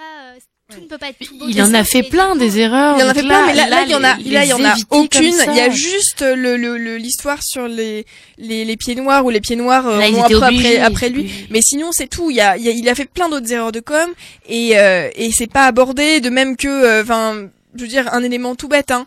Euh, mais voilà où il se vante un peu partout de euh, que, que son que son mouvement ne soit pas financé par- sur le dos des Français, sur les subventions euh, qui sont données aux partis euh, et qu'il est indépendant. Alors oui, c'est très bien, mais enfin bon, après euh, il va il va on, on ne dit pas typiquement que quand il va à la City récupérer des capitaux pour son mouvement, on dit pas qu'il dé- qu'il déjeune avec des des banquiers de Goldman Sachs, de la banque de Goldman Sachs. On le dit pas. Et pourtant ça, je veux dire, venant d'un homme d'État, futur président de la République, ça ça doit être révoltant, ça doit nous interpeller parce que c'est des banques qui ont mis l'Europe dans la merde. Donc si tu veux, à un moment il faut aussi être cohérent. Ça on nous le montre pas, on se, on se garde bien, on garde, on, voilà, on montre que ce qui est réussi, que les coups de com qu'on marché, euh, les meetings où il a réussi à se retrouver, à se retourner, Faut etc. pas oublier, faut pas oublier que le conseiller, l'un des cons- premiers conseillers de, de Macron, c'est Jacques Attali. Et c'est pas pour faire la théorie du complot, mais euh, bah il est bien copain avec euh, les grands groupes de médias. Enfin, euh, il y a pas mal de choses finalement. Euh, on se rend compte que cet homme qui débarque de nulle part et qui a tout qui lui arrive euh, avec une, comme s'il avait une cuillère en argent dans la bouche, c'est peut-être parce que il a, il a su se faire les bons copains au bon moment. Exactement. Voilà. Bon, euh, les copains, on a fait deux chroniques. euh, on est- il est 21h. Heureusement qu'on est là pour deux heures ce soir parce que on, on se lâche là. C'est la fin de l'année. euh, on lâche plus l'antenne. On ne rend plus l'antenne, effectivement. Donc on se retrouve pour une deuxième heure. Donc on va faire une petite pause musicale quand même pour se reposer Avec un peu. Frédéric Fromet. Voilà. Alors je voudrais Alors, juste dire deux présente, mots. Estelle, présente. Alors Frédéric Fromet, c'est mon petit cœur à moi le vendredi à 17h55 La team voilà avec France Lucie Inter. sur France Inter dans l'émission si tu écoutes Janine tout de Alex et Charline. Euh, Avec Guillaume Meurice. avec Guillaume Meurice toujours évidemment. Euh, comment c'est fan l'oublier zouz de Guillaume Meurice. Ah non. C'est l'homme de ma vie, il est formidable. Enfin, ils sont formidables tous les trois. Et donc Frédéric Fromet vient toutes les semaines avec sa petite guitare et sa petite voix aiguë et il reprend euh, un- thème euh, d'une chanson euh, qui est qui est connue par tout le monde et puis il colle des paroles sur euh, sur l'actualité. Donc ça peut être, euh, il y avait euh, plus trop vivant, plus trop debout quand il a chanté sur la série. euh, euh, Il y avait qui a peur du grand méchant juge, c'est Marine, c'est Marine. Enfin voilà, on vous laisse. Voilà, c'est franchement c'est très sympathique, c'est très alternatif. Et donc du coup ça fait aussi partie de la pop culture parce que c'est aussi une manière de se réapproprier l'actualité au prisme de la culture. Donc là je vous ai La pop choisi. culture de France Inter. Oui, pop, pop culture de la France Inter, mais culture quand même. Et donc euh, là, je vous ai choisi un petit extrait cadeau euh, qui date de mars, je crois, euh, sur euh, Pénélope. S'intitule Femme de François Fillon. Voilà. Alors, Bonne écoute. J'ai revisité une célèbre chanson féministe afin de défendre Pénélope. Dans un accès de misogynie, un canard du mercredi a inventé que pour une fortune, Pénélope n'en foutait pas une. Voilà ce que c'est que le drame d'être la femme. Femme de François Fillon, faut bien quelques compensations. Vivre avec un genre de mormon, ça mérite bien quelques bifetons. Femme d'une porte de prison, femme soumise à la maison, nourrie chaque jour aux rillettes, moins Pénélope que Cosette. Femme le matin dans la Sarthe, occupée à faire des tartes, l'après-midi à Matignon, modifiant la Constitution. Femme modèle au foyer et à la fois à l'Assemblée, c'est un peu minable ce qu'elle gagne, compte tenu que c'est Wonder Woman. Pauvre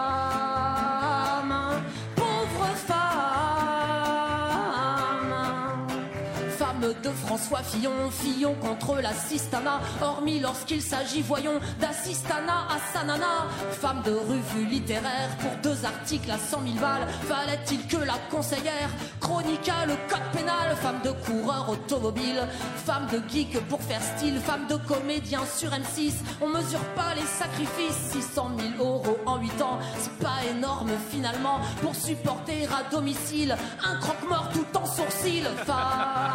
Oh.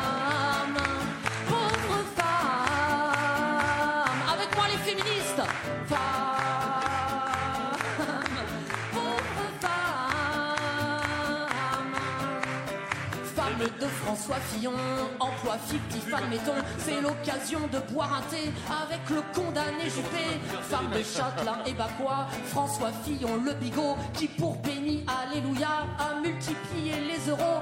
Femme travaillant pour de bon, très discrète à sa manière, planquée au palais Bourbon, la cachée parlementaire. Fillon contre la presse méchante, Fillon contre les boules puantes, 600 000 boules pour Pénélope, t'as raison, ça pue mon pote. Femme, pauvre femme, allez tous ensemble. Femme, pauvre femme. C'est l'ambiance de fou quelle folie Oh mon dieu Bon, de retour sur ce que le jour de ta nuit pour la deuxième heure de la soirée. C'est exceptionnel ce soir. J'avais dit que c'était une émission euh, particulière ce soir. Je l'avais dit et c'était Quel vrai. entrain, quel entrain, Grégoire. Et oui, c'est la fatigue.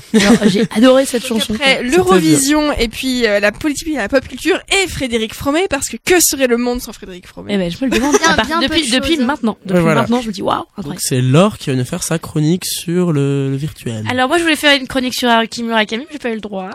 Oh Alors, c'est faux. C'est censuré ici. Ah, attention. Non, non, mais je tiens à préciser, puisqu'on va m'accuser de, hein, voilà, de contrôler les chroniqueurs. Non.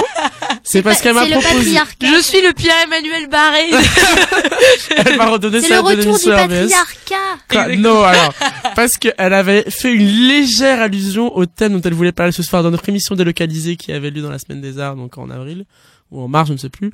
Elle en avait déjà parlé, donc je lui ai dit, bah, je, je pensais qu'elle avait parlé plus longuement, mais j'ai confondu les artistes japonais puis c'était deux et c'était pas le même art, donc elle aurait pu en reparler. Censure Mais France Inter, nous, nous sommes, faire la vanne. voilà, donc euh, nous, nous nous sommes mal compris, mais elle va parler d'une chronique tout aussi intéressante ce soir. Mais alors. je, je l'espère. J'ai peur que ça captive moins parce que c'est plus particulier, mais euh, je vais y mettre du cœur et on va voir. Alors déjà, euh, je suis une grande fan de jeux vidéo en fait. Je joue énormément depuis que je suis toute petite. Je peux y passer des heures sans manger, sans boire, sans dormir avant que je m'extire d'un jeu. C'est quelque chose qui me tient à cœur. Au début de cette année, euh, je suis allée à une exposition à Angers parce que c'est euh, c'est la région d'où je viens Angers. de, de Marc-Antoine Mathieu. Donc c'est un BDS que j'aime beaucoup. Euh, L'exposition s'appelait Décalage. Et euh, c'était une expo- exposition qui était tout dans l'art visuel, la manière de, de, considérer euh, l'espace. C'était très intéressant. Je suis allée avec mon meilleur ami, on s'empêchait et, on a euh, testé euh, la réalité virtuelle. Donc il s'agissait d'un casque euh, qu'on mettait sur, euh, sur nos oreilles et d'une euh, d'un casque qu'on mettait aussi sur nos yeux. Et, euh, et on s'empêchait mutuellement de nous cogner dans des trucs en, en se passant euh, l'Oculus. Enfin, c'est comme ça, ça s'appelle un Oculus Rift sur les yeux. J'en suis ressortie euh, perplexe, non seulement parce que j'avais mal au cœur, parce que faut, faut pas, faut pas délirer, ça donne un peu mal au cœur, mais aussi parce que je connais bien l'univers vidéoludique. C'est quelque chose euh, euh, Tiens, un cœur. qui me tient à cœur, et je sais, et je sais, je sais à quel point euh, c'est quelque chose d'addictif. Et euh, et il est il a toujours été nécessaire pour moi que le vidéoludique euh, soit euh, complètement euh, fantasmatique et en dehors des réalités. C'est-à-dire que les jeux, par exemple mes jeux préférés, je ne sais pas si euh, s'il y a des gens, des auditeurs qui m'écoutent qui, qui aiment bien les jeux vidéo, c'est par, exemple- les Bioshock, et c'est dans des univers euh, incroyables, extrêmement soignés, mais euh, complètement aux antipodes de la réalité qu'on pourrait euh, qu'on pourrait attendre. Et, euh, et c'est ce qui fait leur charme. Et euh, c'est par exemple le fait, euh, j'ai joué à des, à des jeux qui sont très gore, comme, Halo, euh, où on peut gérer euh, le bruit des os qui craquent, les corps qui bougent au ralenti, euh, des, des trucs vraiment assez assez compliqués. Mais euh, je me suis toujours euh, opposée aux, aux, aux espèces de, de, de, de satan, enfin de, de, nanas qui traînent, qui traitent euh, l'univers vidéoludique comme euh, l'univers euh, de, Satan. Je me suis toujours offusquée en disant mais non, on, on sait complètement faire la différence. Il y a un écran, il suffit de regarder à droite, on voit une fenêtre, on voit un bout de scotch, on voit. Je veux dire non. Mais là, par contre, c'était particulier. Et euh, alors je voulais juste faire un, euh, fa- faire une petite parenthèse. Je me considère comme une, une gameuse et, euh, et je me sens bêtement obligée de me justifier comme pour dire non, je ne mens pas. Je joue vraiment, j'ai vraiment un petit niveau, même si je suis une nana. Euh, je compte euh, en parler une autre fois, mais je, veux juste passer très subtilement à cet endroit. si vous êtes des filles et vous jouez aux jeux vidéo, assumez-le et personne n'a le droit de vous critiquer ou de vous juger. Voilà, là n'est- là n'est pas le sujet. Bon. Donc je, je, je considère euh, que je suis progressiste et je suis pleine d'impatience à l'idée de voir le dernier film en, en réalité virtuelle. Il faut savoir qu'il y a des films en réalité virtuelle, donc il y a eu Collision il y a pas longtemps, réalisé par Lynette Walworth et également pré- présenté au Sundance Festival. Il s'agit d'une immersion totale dans la vie de l'aborigène Nyari Nyari Morgan. Les visuels sont impressionnants, la narration est puissante, pourtant quelque chose me rend suspicieux quant aux avancées technologiques vidéoludiques. Et je vous l'ai dit, cela m'énerve moi-même. J'ai tenté de disséquer ce qui m'angoisse dans la popularité grandissante de l'Oculus. Parce que, au fond, d'ici une dizaine d'années, on se demandera pourquoi jouer un jeu quand on peut le vivre? C'est ce que, enfin, j'aurais le choix entre jouer sur ma console de jeu de salon, certainement avec mon casque me permettant dans une 3D immersive, ou bien jouer dans un centre de jeu et de réalité virtuelle 4D immersive, où les murs sont réels, euh, et le casque va juste ajouter une scène virtuelle. On peut ainsi se balader dans les décors, sentir les murs, le vent, la pluie, mais aussi les toiles d'araignée. Il y aura des efforts physiques à faire, escalader des ruines par exemple, porter les armes, la lanterne, ce genre de choses. En soi, on ne pourra plus reprocher aux geeks ou aux nerds de base euh, d'être un obèse qui se contente de se gaver de chips devant son écran. Donc on pourrait faire la vie quotidienne, en gros, faire le jeu de, on pourrait se retrouver à faire à manger, faire le ménage, ou ce genre de Exactement. choses. Et c'est donc tout ça qui m'inquiète. Mais d'abord, je, pour mieux expliquer et pour mieux qu'on on essaye de saisir à l'heure actuelle où on en est et qu'on essaye pas, qu'on ne fantasme pas la réalité virtuelle telle qu'elle est aujourd'hui, eh ben, je vais vous donner, je vais vous donner mon petit compte rendu de tout ce que j'ai lu sur le 3. Alors, euh, le 3, c'est à Los Angeles, c'est le salon des jeux vidéo tous les ans. C'est, c'est, euh, pendant un week-end entier, je me réserve le week-end pour lire toutes les critiques, regarder toutes les sessions, euh, réfléchir et fantasmer pendant des heures sur les jeux que, que mon papa voudrait bien m'acheter parce qu'ils sont, ils sont très très chers et qu'il va falloir que je fasse vraiment des yeux doux. Et, euh, et cette année, c'était difficile d'échapper à cette drôle de casque dont tout le monde a entendu parler et qu'une bonne partie de l'assistance a voulu essayer. Il faut savoir que le réseau social le plus utilisé de la planète, donc Facebook, euh, a entrepris de donner 2 milliards de dollars pour une entreprise si jeune dont le fondateur présentait ses premiers prototypes au même salon à peine deux ans plus tôt. C'est-à-dire un prototype vraiment. Et euh, Facebook a évoqué d'autres usages potentiels pour justifier cette acquisition, l'armée, la médecine, l'éducation, pour piloter des drones, toutes ces, tous ces tous ces sujets qui me, à part la médecine bien entendu, qui me qui, qui déjà me commencent à me défriser. Hmm. L'Oculus est avant tout lancé sur la base d'un Kickstarter appelant à changer pour toujours notre manière de jouer. Alors, plus que jamais à présent, le 3 avec un stand qui n'a pas d'exemplaire à concurrencer, à, à- concurrencé par Sony avec son projet Morpheus. Donc euh, souvent c'est euh, euh, c'est euh, PC contre console. Euh, appliquant le concept, le concept d'un casque de réalité virtuelle à la PlayStation 4, l'Oculus VR ne dévie pas de ce premier objectif. Si la réalité virtuelle doit connaître un succès commercial et grand public, ce sera d'une manière ou d'une autre par le biais du jeu vidéo. Donc euh, techniquement pour moi, la terme de réalité virtuelle n'a jamais été aussi réelle, si je peux me permettre. Grâce à la conjonction de l'image, donc là on va être dans, le côté très technique, euh, dans les casques il y a deux écrans HD, un pour chaque œil qui projette un environnement 3D tournant, des gestes, le défilement du jeu correspond au mouvement de tête du joueur grâce à notamment une petite caméra placée devant lui, en plus des deux de ceux d'autres dispositifs de contrôle, manette, souris, clavier et du son. Des écouteurs sont branchés directement au casque. C'est-à-dire que euh, on va on peut pencher la tête et euh, c'est-à-dire que tout- toutes les prises de vue sont, sont, sont possibles. On peut euh, s'allonger par terre, voir le ciel. Enfin, c'est, j'avais vraiment essayé quand j'avais, euh, j'étais en réalité virtuelle. Et euh, on a le sentiment, parce que on- du coup on est, on est complètement perdu, d'être vraiment dans une autre réalité. Alors du coup, donc t'es sur une plateforme, t'avances pas, t'es sur un tapis roulant qui te fait avancer toi-même, et C'est ça. c'est ça? Et, et tu vois tout autour de toi. Donc, euh, ce qui a euh, énormément, euh, ce qui a énormément euh, choqué, euh, enfin qui a pas choqué, mais qui a sidéré l'Assemblée, c'était The Deep, qui permet de vivre des, les sensations d'une plongée dans une cage sous-marine destinée à observer les requins. Certains semblaient y croire vraiment, donc il y a eu des crises de panique, il y a eu des angoisses, euh, les gens étaient tétanisés. Donc euh, Scott Stefan, qui est le fondateur du jeu, a dit avec la réalité virtuelle, on n'est plus sur les sensations personnelles, de nouvelles émotions pour les joueurs. Il va falloir du calme, ne pas trop les brusquer. Il est frappant de voir que la plupart des jeux développés pour la réalité, réalité virtuelle ont des rythmes bien plus lents que ceux qui sont sur les consoles traditionnelles. Je serais super intéressé de savoir si un Call of Duty fonctionne, mais à mon avis, c'est beaucoup trop intense. Avec un écran télé, il y a une distance, une abstraction qui permettent de mettre en scène des actions complètement folles, incroyables, euh, parfois burlesques. Autant avec la réalité virtuelle, tu as le moyen de vivre la guerre, de ressentir des explosions, d'avoir encore plus peur, d'être encore plus choqué. Soit exactement les effets que j'ai devinés dans certains films montrant des personnes utilisant des casques Oculus complètement terrifiées par des jeux à suspense ou le simple fait de vivre une simulation de montagne russe.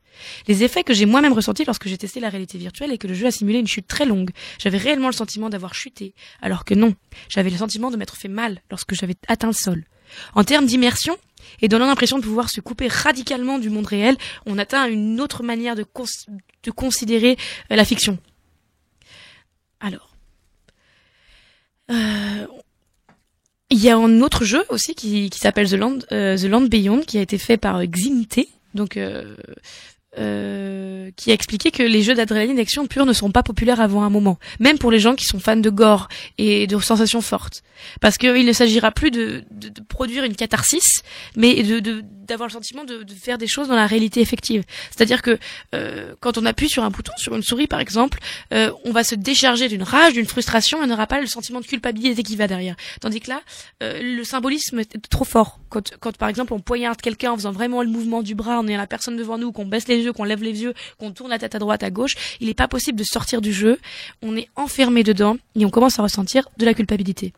Ce... On dirait genre des nouvelles formes de torture du futur, tu sais. Eh ben, il y en a qui, justement, il y en a qui, aux États-Unis notamment, euh, ils, ils commencent à parler de ça. Mais c'est assez inquiétant. Enfin, moi, je, je trouve ça assez inquiétant. Eh j'ai toujours été très progressiste. mais Là, j'ai peur. C'est intéressant euh, de voir jusqu'où la, la, technique, enfin, voilà, peut aller. Mais, mais justement, est-ce que ça peut, peut, pas aller trop loin avec ça eh ben, J'y viens. Euh, voilà, ça me fait un peu peur. Ça me fait un peu peur. C'est pour ça que c'est pour ça que cette chronique me semble pas intéressante, même si j'ai pas tous les cartes, toutes les cartes en main, parce que je m'y connais trop peu.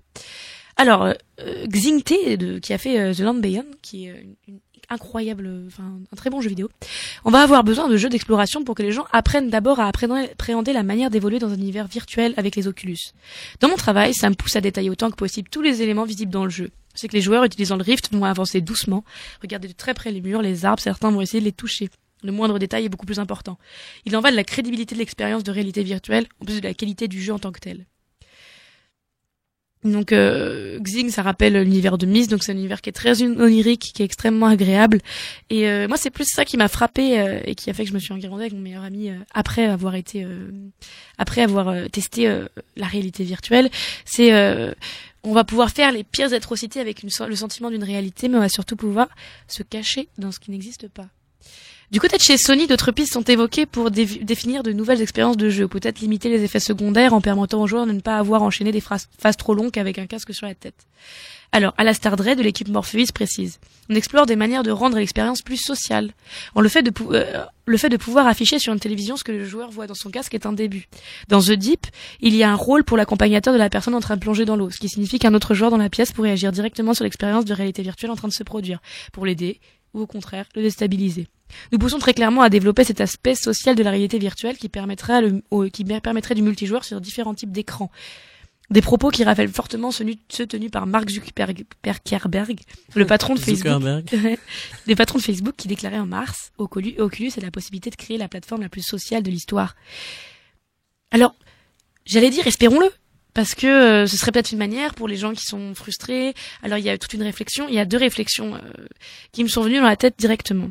C'est-à-dire que le, je sais pas si vous savez, mais euh, plus de 60% de, de, de l'espace internet euh, est pris, euh, l'espace du cloud, est pris par du porno. Et, et je le savais.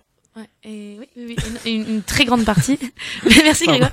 Et et et il serait alors il y a, il y a de il a encore euh, il y a deux théories qui qui, qui s'affrontent euh, ce serait terrible parce que par exemple euh, les gens pourraient vraiment donner libre cours à leur pires fantasmes, parce qu'il faut savoir que il y a les gants aussi qui donnent le sentiment de toucher, de, d'être dans une forme de réalité. Euh, Il y en a qui disent que euh, on pourrait donner, euh, on pourrait donner, euh, on pourrait faire par exemple si jamais, je sais pas, euh, le fantasme d'une femme comme d'un homme, c'est de, de, de, de procéder à un viol, euh, il, il pourra le faire. Mais il y a tout l'autre l'autre imaginaire qui dit, euh, j'en ai déjà parlé, la, la misère sexuelle, c'est euh, quelque chose qui atteint beaucoup de gens euh, à l'heure actuelle et qui euh, frustre énormément de personnes. Euh, on pourrait remédier à la misère sexuelle en donnant vraiment le sentiment de de- d'avoir des rapports sexuels. C'est pareil. L'autre l'autre l'autre chose qui m'a qui m'est venue à l'idée, c'est euh, j'ai plusieurs amis et moi-même on a tous eu une période d'adolescence. On n'avait pas trop de copains. Enfin moi j'en ai j'avais pas trop de copains. Je passais énormément de temps sur les jeux vidéo et mes amis, ceux que je considérais vraiment comme mes amis, c'est les gens avec qui je jouais. Et c'était trop bien parce que dans les jeux dans lesquels je jouais, je choisissais mon physique, je choisissais mes qualités personnelles et mentales. Et, euh, et vous avez sans doute vu euh, tous les films euh, science-fictionnels euh, euh, sur euh, sur les, les jeux de type Second Life où euh, comme dans les Sims on peut s'inventer un personnage, il y a des tas de possibilités de faire plein de Mhm. choses et on, on devient une autre personne. Euh, donc à l'heure actuelle le site euh, le plus en pointe dans ce qui est de la réalité, enfin de la de la vie fictive, c'est Imbu. Et, euh, et c'est pareil, euh, il y a des il y a des plateformes qui sont en train de se créer à une vitesse hallucinante euh, pour qu'on puisse vivre une réalité virtuelle euh, parallèlement à notre vie, euh, dans le corps de quelqu'un d'autre, avec un autre métier, en oubliant tous les toutes les choses qui font qui font ce qu'on est. On est en Ça me train. rappelle moi, un, un épisode des Simpsons où Lisa, Lisa Simpson dans, est dans, dans le futur en fait, où elle a un espèce, ils imaginent les Simpsons le futur et comment c'est qu'ils arrivent toujours à prévoir le futur? Notamment, euh, c'était quoi le- de Lady, Trump Lady Gaga Ah oui. au Super Bowl. Récemment, il y avait aussi Trump et là ils ont décrit le futur avec euh, bon des mails qui arrivaient par le cerveau comme ça. Et Lisa Simpson, elle a un Bon, ils ont tous d'ailleurs un espèce d'implant qu'ils ont sur le cou. Elle se branche et elle tombe à moitié dans le coma et du coup, il y a tout le monde qui est sur cette plateforme comme ça. Et elle reste plusieurs jours dans le monde virtuel comme ça. Elle a sa propre chambre, sa propre vie, sa propre, son propre métier comme ça. Et c'est vrai que peut-être qu'on arrivera peut-être à la- là-dedans un jour. Donc c'est, si les Simpsons le disent, pourquoi pas après tout. euh. Après, peut-être qu'il faut arrêter de moraliser tout systématiquement. Peut-être c'est pas une mauvaise chose. Peut-être que ça pourrait donner enfin la possibilité, parce que les Oculus sont moins en moins chers. Bon, ça reste pour l'instant 350 balles l'Oculus. Mais normalement, ça va pouvoir de petits de plus en plus baisser. Il va y avoir de plus en plus de jeux qui vont être sur l'Oculus. Peut-être, si on essaye de, de, de virer tout préjugé moral qui pourrait nous venir à l'esprit, euh, que c'est pas une mauvaise chose. Peut-être que finalement des gens qui se sentent très mal dans leur peau, qui se sentent très seuls dans la peau d'un autre sur un jeu vidéo, vont enfin pouvoir euh, remédier au fait qu'ils se sentent seuls au niveau social. C'est pareil, peut-être que les gens euh, qui ont des pulsions violentes, euh, en, en les mettant, euh, en les mettant euh, à exécution euh, sur une plateforme vidéoludique euh, en réalité virtuelle, donc en faisant vraiment la gestuelle et en voyant vraiment la, la mort dans les yeux d'un personnage plus vrai que nature entre guillemets, euh, ils, ils vont se remettre en question par rapport à ça. Peut-être ils vont, ils vont être dégoûtés. Je suis pas sûre que des jeux comme Doom, comme Call of Duty, comme Counter Strike, comme Halo, comme Far Cry vont être populaires Mm. sur Oculus. Je suis pas sûre. Mais après là, tu te dis les gens qui sont mal dans leur peau, est-ce que le problème il est pas, faut pas le prendre dans l'autre sens quand même? Parce que bon, c'est très bien de créer un monde pour des gens qui sont mal dans leur peau, euh, qui voilà, qui sont dans, qui sont euh, complètement immergés dans cette, dans cette, euh, surface virtuelle, mais il faut peut-être mieux prendre le problème dans l'inverse, leur permettre de vivre la vraie vie quand même, qui est peut-être euh, même si elle a ses travers plus agréable plus agréable à vivre qu'un truc qui est déjà programmé, qui a ses limites, qui a ses propres limites qu'il s'impose lui-même. Est-ce qu'il faut peut-être pas mieux intégrer ces gens-là euh, Enfin, la réponse évidemment est oui. On va tous dire oui. Il faut intégrer ces gens à la société. Tu trouves- ouais, je suis C'est- d'accord avec toi, C'est peut-être plutôt que- la solution quand même qui me vient parce que. Je trouve que je prends le problème à rebrousse-poil. Je me suis, je me, suis- je me dis la même chose, mais, Mais en voilà, même temps, euh, on s'est, on s'est bien fâché avec mon meilleur ami où je lui ai dit, mais, euh, mais c'est- moi ça me, ça me fait peur et il me dit, mais Laure, mais euh, tu joues aux jeux vidéo euh, pendant une période de plus de 8 heures par jour et euh, et t'étais très contente et euh, sauf que moi pendant cette période où je jouais énormément aux jeux vidéo, je me réveillais le matin et je me disais, euh, mais j'ai fait quoi hier? J'ai rien fait. Ouais, ouais. Et c'était, c'était, euh, c'était assez terrible. Et c'était une manière de me désociabiliser. C'est pareil. Une fois que je quitte le jeu, c'est, c'est très dur de, de s'intégrer dans une conversation aussi facilement qu'avant parce que on s'habitue à un autre rythme, une autre manière de faire les choses, une autre manière de voir les rapports. Et, et c'est vrai. Peut-être qu'on est en train de créer euh, les petits êtres humains de Wally Oui. dans un futur proche.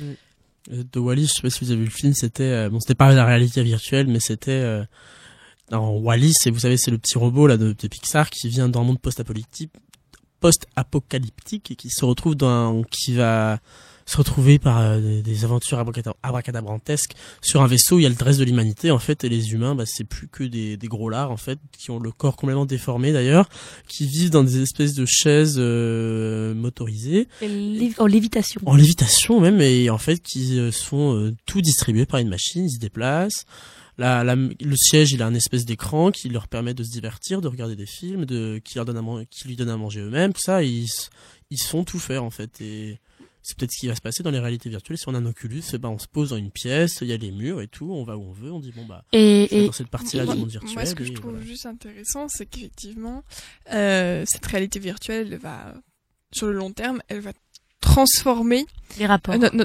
pas seulement nos- les rapports, mais notre corps physique. J'avais lu, euh, il y a de ça quelques années, en feuilletant Sciences et Vie de mon grand frère, euh, des, des chercheurs anglais, je crois, britanniques, qui, euh, qui euh, faisaient le portrait de l'homme de demain, donc à peu près, enfin ils savent pas trop l'évaluer parce que ça va dépendre de l'évolution de la technologie, de la rapidité, de la rapidité de l'évolution de la technologie. Mais en fait, ils disent que l'homme aura déjà des plus petits bras. On sera, on, re- on va rapti, enfin rapetissir, ouais c'est bizarre, mais on aura des plus petits bras, des plus petites jambes parce que on sera parce qu'on sera moins mobile, Mm. qu'on aura moins besoin de nos bras, moins besoin de nos jambes, on aura une tendance à effectivement à être plus en surpoids. Mm. Et surtout, ce qui est euh, ce qui est paniquant, c'est que jusqu'à présent dans l'histoire de l'humanité, le l'homme a toujours évolué dans le sens où la taille du cerveau de l'homme a toujours s'est toujours élargie par rapport au singe. Euh, Voilà, le cerveau actuel d'un d'un J'allais dire d'un homo economicus, mais la- l'économie euh, me vampirise. D'un- homo sapiens a toujours, euh, a toujours grossi par rapport à celui du singe. Et là, ce que les chercheurs prévoient, c'est que la taille du cerveau de l'homme rapetisse. Parce que on aura tout à disposition, les machines feront tout à notre place, etc., la réalité virtuelle, machin, et donc du coup, on utilisera beaucoup moins nos capacités intellectuelles, donc nos cerveaux seront moins développés. Mais ça, il y a déjà plein de problèmes de, de par exemple, de kiné, kinésique. Dans le- par exemple, euh, je sais que ceux qui jouent beaucoup trop aux vidéos, ils ont des, parfois les empreintes digitales qui s'aplatissent et du coup ils ont, ils ont des, des petits, des petits endroits où il n'y a plus de peau, des plus, euh, plus d'empreintes digitales. Il y a Enfin, un, aussi jou- tout un un joueur, un, phénomène- joueur, un joueur de saxophone aura la même chose.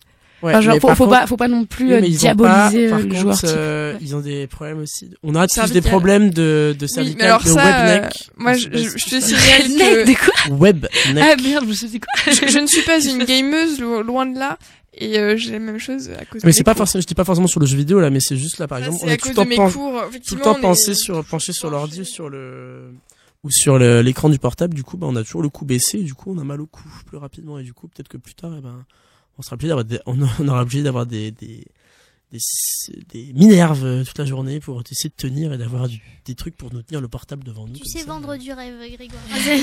Mais par contre, il y, a- il y a plein de, enfin voilà, je vous ai parlé des points négatifs parce que c'est des choses qui me taraudent et je pense qu'il est plus intéressant de parler à plusieurs euh, de problématiques que de simplement apporter une information comme ça. Bonjour, le ciel est bleu. Mais euh, il faut savoir que par exemple, euh, comme je l'ai dit, ça va aller de moins en moins cher et que euh, en France par- particulièrement. euh, tous les foyers ont 100 euros à dépenser dans une télé, auront bien 100 euros à dépenser dans un Oculus. Euh, L'Oculus aura la possibilité de nous faire voyager euh, au Nebraska ou des, des bêtises comme ça. C'est-à-dire que c'est ça, là, pour l'instant, ce qu'ils essayent de viser, c'est euh, ils ont créé un monde qui se crée de lui-même, enfin quelque chose d'assez incroyable. La première fois qu'on, en fait, c'est le premier moteur de jeu qui crée euh, à l'infini des mondes. C'est-à-dire que plus on avance, plus ils vont créer. Donc c'est un, c'est un algorithme qui paramètre des nouvelles planètes, euh, des planètes qui sont basées sur des décors qui sont euh, euh, qui sont existants euh, dans le monde, mais qui vont essayer de modifier pour que ça soit toujours plus inédit. Mais c'est-à-dire que ça peut être tropical, comme ça peut être euh, euh, glacé, on peut voir des aurores boréales et tout ça plus vrai que nature. Ça peut être intéressant à ce niveau-là. Moi, je, moi, je, donnerais si pour 100 euros, euh, euh, tu m'offres sens- sentiment de voir une aurore boréale, mais, mais moi, je l'achète cet Oculus. Enfin, pourquoi pas, mais du coup, est-ce que c'est pas perdre un peu l'essence même enfin, du voyage? Du coup, tu, tu ressens quand même. Enfin... Le fait d'avoir pris ton petit Et billet de train, d'avoir Non, machin. mais C'est même pas ça, c'est que un- c'est que tu ressens pas les choses euh, de la même manière. Enfin, Aussi, et puis c'est il y a aussi tout un contexte quoi. Je veux dire un voyage c'est pas seulement aller visiter euh, une cathédrale ou aller voir une aurore boréale, c'est aussi se déplacer, c'est une aventure, tu vas avec des gens, il y a des imprévus, il y a des machins, tu vois, il y a aussi tout Bien sûr, mais si on se met dans le contexte du plus pauvre, qui Ah n'a oui, même pas la possibilité, ça peut être si simplement, c'est vrai que tu vois, si on envisage ça typiquement d'un point de vue pédagogique, le jour où tu pourras emmener ta classe de 25 élèves euh, visiter, euh, je sais pas moi, Grande muraille de Chine, la comme grande ça, muraille de Chine en muraille. direct, euh, sans dépenser un sou. Bon, effectivement, il y a l'investissement du matériel, mais c'est merveilleux. En restant dans ta classe, c'est c'est splendide. Donc je me suis justement à cette problématique, j'ai trouvé un petit peu la, la réponse du euh, pourquoi ça me faisait peur parce que c'est comme tout euh, euh, comme euh, je veux pas ramener ça à la prostitution dont je parlais la dernière fois mais à chaque fois euh, euh, Problématique sexuelle et frustré sexuel, tu parlais? Euh, non non euh, ma, ma chronique de la fois dernière en, gros dont ouais tu veux parler, c'est ça Mm, non, genre c'est plutôt en soi le, la réalité virtuelle comme telle. Euh, L'important c'est ce qu'on en fait et ça va être la manière dont on essaye de faire considérer les gens. Ça va être de se remettre en question à chaque fois qu'on fait, on, laisse quelqu'un acheter un Oculus euh, et de se dire il faut quand même voir si cette personne continue de se sociabiliser. Ça va passer par l'éducation, ça va passer par plein de choses. Si on a vraiment envie de, je suis pour le progressisme, je suis pour euh, toutes ces choses-là et même moi, je suis toute excitée à l'idée de me dire ouais, je vais pouvoir vivre des aventures incroyables en réalité virtuelle. Mais il va falloir qu'on soit éduqué à ça. Il va falloir que la génération pro- future, la génération à naître, euh, on se prépare à ce à quoi elle va être confrontée dès son plus jeune âge et qu'on réfléchisse aux impacts que ça aura sur cette génération parce que parce qu'on est en train de vivre un tournant incroyable là euh, dans les sociétés développées comme les nôtres. Il va falloir remettre tout ça en question et se demander ce qu'on va faire de ces de ces armes qui sont enfin ce que pour moi c'est des c'est des armes littéralement qu'on a dans les mains. Je pense que c'est comme ça qu'il faut réagir. Juste par rapport à la, la- les réalités virtuelles, euh, il y a une avancée qui peut, qui mérite, enfin, qui mérite. Tu l'as un peu évoqué, c'est euh, euh, des capteurs à distance qui se répondent. Et, et notamment, alors oh, tu peux l'utiliser tout à fait prosaïquement.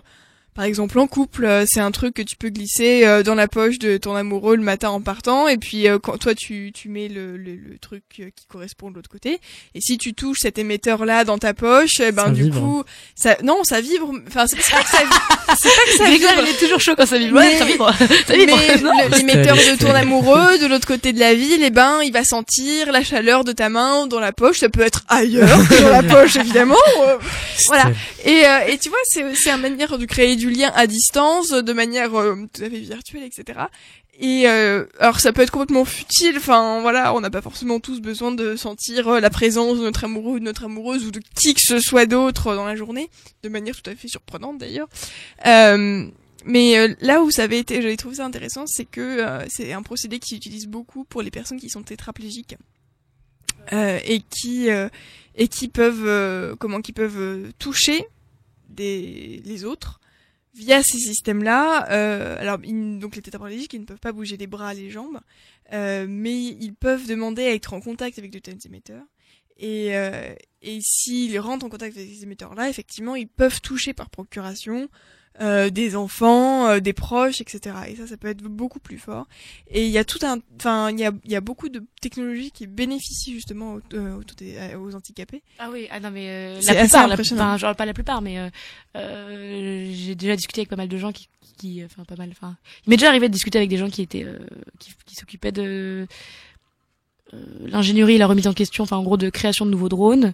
Et par exemple, euh, il y en avait qui me défendaient l'idée d'un drone qui était contrôlé par la pensée, et euh, ce avant tout pour euh, contrôler, euh, enfin pour pouvoir permettre aux gens qui sont muets de pouvoir s'exprimer euh, à l'oral. Et euh, ça c'était c'était beau, genre euh, je suis d'accord. En fait, vraiment c'est important euh, de se tenir très informé de des avancées euh, technologiques qui sont Ça- autour de nous. L'histoire des ordinateurs qui parlent à ta place, c'est déjà un truc qui, euh, qui existe depuis un petit moment. Euh, je sais pas si vous connaissez euh, le scientifique qui s'appelle Stephen Hawking, qui euh, qui en fait euh, dans les années 60, qui était un étudiant euh, britannique, et euh, il a fait des recherches en recherche fondamentale, enfin il a fait des, une thèse en recherche fondamentale sur l'origine du Big Bang, de la matière. Enfin c'est bon, si vous souhaitez vous y plonger, c'est assez intéressant. Et en fait, il a été très malade. Alors je saurais pas vous dire euh, le détail de sa maladie, mais en gros, il est devenu handicapé, c'est-à-dire qu'il n'avait plus le contrôle de ses membres. C'est pas un tétraplégie, enfin c'est un peu particulier. Et euh, Il à- avait une maladie dégénératrice. oui, voilà, dégénérative, exactement. et euh, et euh, il a un jour euh, attrapé une trachéotomie euh, en prenant froid. et ils ont dû lui enlever ses cordes vocales, donc il ne pouvait plus parler. Et en fait, dès les années 60-70, euh, il y avait des, des ordinateurs qui existaient et qui ont été mis à sa disposition et qui lui en fait permettaient de parler par procuration. Donc, euh, je, alors je connais pas exactement le détail s'il devait saisir un texte ou quoi. Je pense qu'il Ouais, devait saisir un texte saisir qui est un texte. ensuite. C'est un peu comme euh, quand vous allez euh, sur votre Google Traduction et que vous comprenez pas euh, ou vous, vous, savez pas comment ça doit se prononcer et que vous écoutez, il y a une voix artificielle qui vous fait la prononciation directe.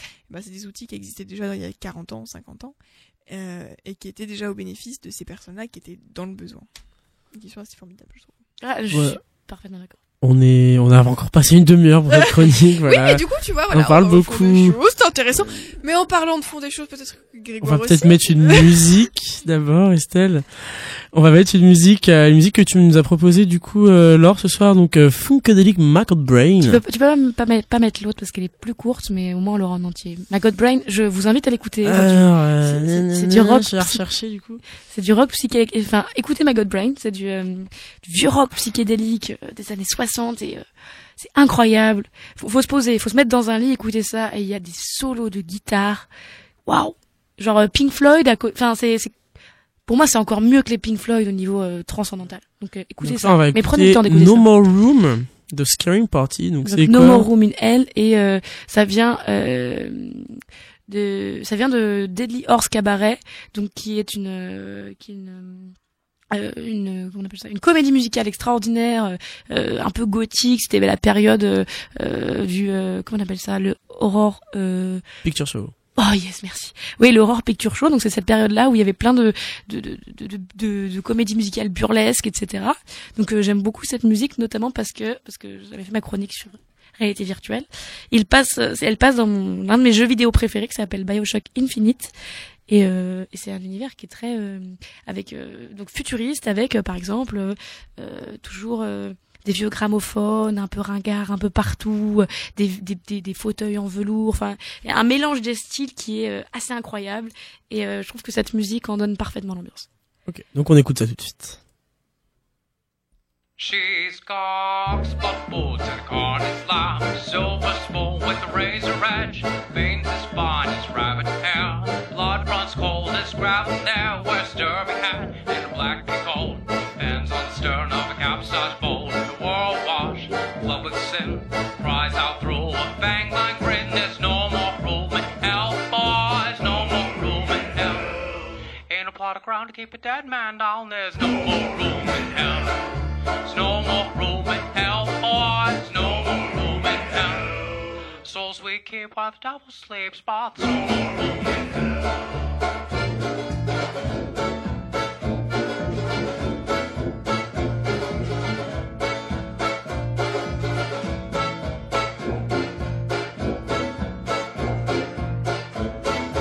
Paddle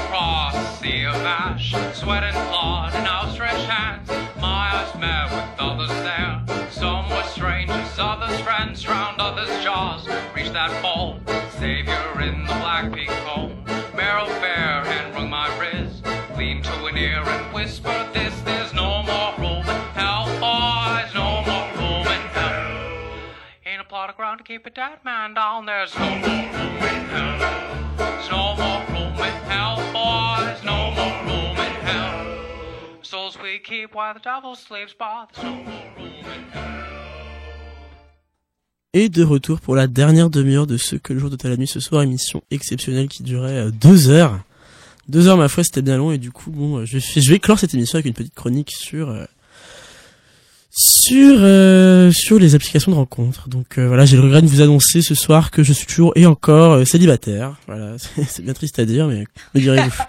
Malgré mes appels, euh, nombreux appels à l'aide hebdomadaires sur RBS euh, 91.9, euh, aucun auditeur n'a cherché à me contacter. point pour qui c'est attendre. Ouais. Ceci est un nouvel appel. Oui, voilà, Aidez-le. un nouvel appel à l'aide. Je suis sur un Mais pas n'importe qui, vous faut, faut que vous soyez un minimum beau, un minimum intelligent. un minimum- Voilà, donc euh, donc personne n'a cherché à me contacter malheureusement euh, pour découvrir qui se cache derrière cette voix suave et sensuelle. Mais la faute à qui? Bon, mon physique peu, avant, peu, avant, peu avantageux, me direz-vous. C'est fou, pourtant, tu es T'es- merveilleux. T'es un petit cupidon, Je le beau faux comme un dieu. oh. Que du muscle, que du muscle. en gras breton. Un sourire charmeur, des, des beaux yeux. Une belle moustache. Oh, mesdames, mesdames, Oh, la moustache- je rougis derrière mon micro. Pourtant, j'ai usé de tous mes talents artistiques pour recouter, pour retoucher euh, mes nombreuses PDP, PDC et autres VDC que je m'empressais d'utiliser sur les innombrables réseaux sociaux. VDC. Voilà. Photo de profil PDP, PDC, photo de couverture, et maintenant il y a les vidéos de couverture maintenant, donc VDC, voilà. Incroyable. J'utilise des sigles pour tout.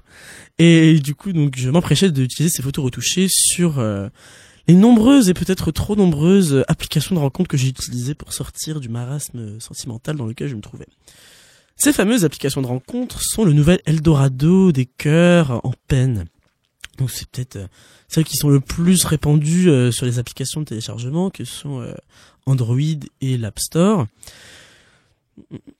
Et donc, elle se revendique comme le nouveau vecteur de lien social dans notre société en perpétuel changement, notre société 2.0, de millénial, société de génération X, Y, Z et que dis-je.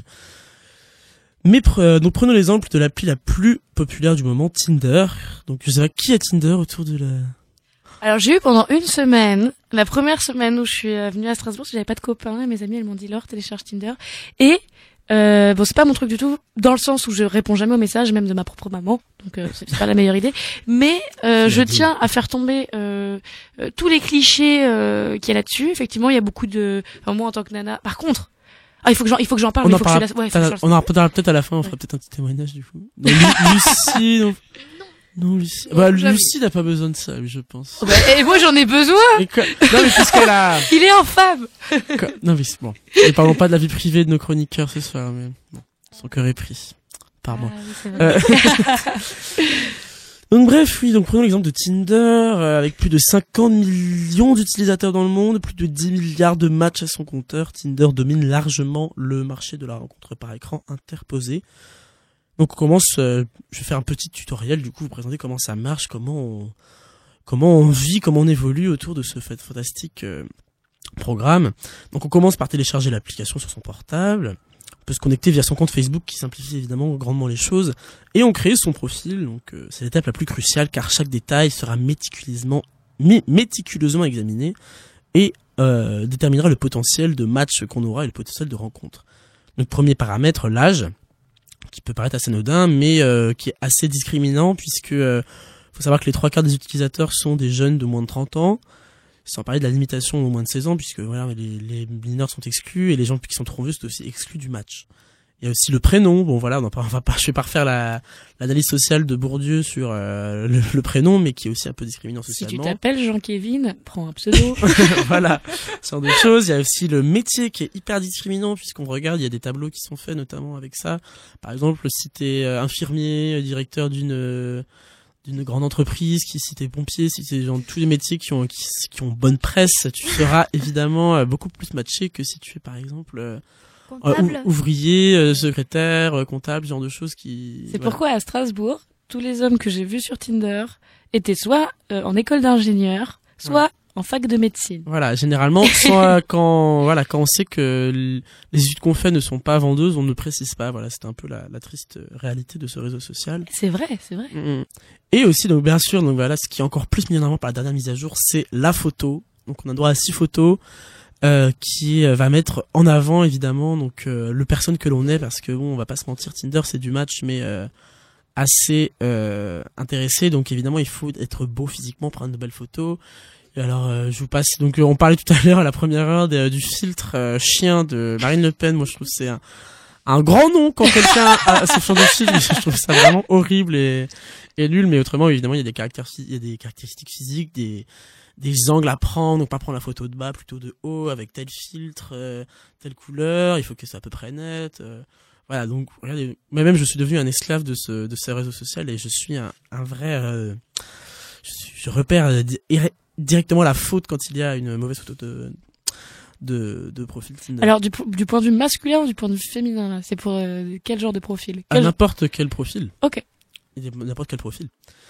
Donc euh, parce que bah là donc après on arrive sur l'écran euh, de base, on a donc un profil. Donc soit on le swipe à à gauche, gauche donc le le côté du malin, le côté du diable, qui euh, voilà, qui dit qu'on ne qu'on ne matche pas, qu'on n'est pas intéressé par cette personne, donc on le renvoie à gauche, on le reverra plus jamais. Ou on le swipe à droite pour dire qu'on l'aime bien, euh, qu'on aimerait bien que le rencontrer. Donc si le, le profil en fait ça se fait par localisation pour ceux qui connaissent pas, donc euh, il y a tout un paramètre de réglage. On peut régler aussi qui on veut rencontrer, un homme, une femme, euh, par ça par rapport à l'âge et par rapport à la au kilomètre de distance. Donc par exemple, si on est à Strasbourg, on peut mettre euh, 10 km de distance pour avoir que les gens qui sont dans, dans le dans le centre-ville. Et donc euh, comme ça, on a tous les profils de ceux qui sont dans cette dans cette aire géographique. Et après, donc si la- vous avez matché une personne, donc si vous avez swipé à droite, si vous avez mis le, le petit la petite coche verte et qu'elle vous l'a euh, aussi, si elle vous a aussi matché, vous pouvez It's euh, a match. Voilà, vous- il y a une discussion qui se crée, vous pourrez lui parler. Donc euh, voilà. Ce qui se fait pas forcément d'ailleurs. Oui, ce qui ne fait pas forcément. Des fois, on peut garder ses matchs juste comme ça pour le plaisir, parce que évidemment le le premier effet que ça fait quand on va sur Tinder, c'est ça, ça nous fait sentir bien. On a une- notre estime de soi qui était un petit peu en berne euh, vu qu'on n'avait personne. Rien que le fait de matcher, qu'on avoir des matchs, des gens qui s'intéressent à nous comme on s'intéresse à eux, c'est c'est gratifiant. On se sent bien en fait, et c'est c'est quelque chose qui nous qui nous qui nous rend euh, qui nous rend un peu heureux. Donc euh, avec ces ça nous flatte un peu l'ego. Après donc voilà, il y a discussion qui arrive. Donc euh, bon, généralement euh, c'est des discussions. euh, Salut, ça va? Oui, et toi, comment ça va? Euh, comment fais quoi dans la vie? Ouais, voilà, c'est pas C'est quoi tes c'est passions? pas très recherché, c'est assez creux, mais bon, c'est comme ça que tout commence.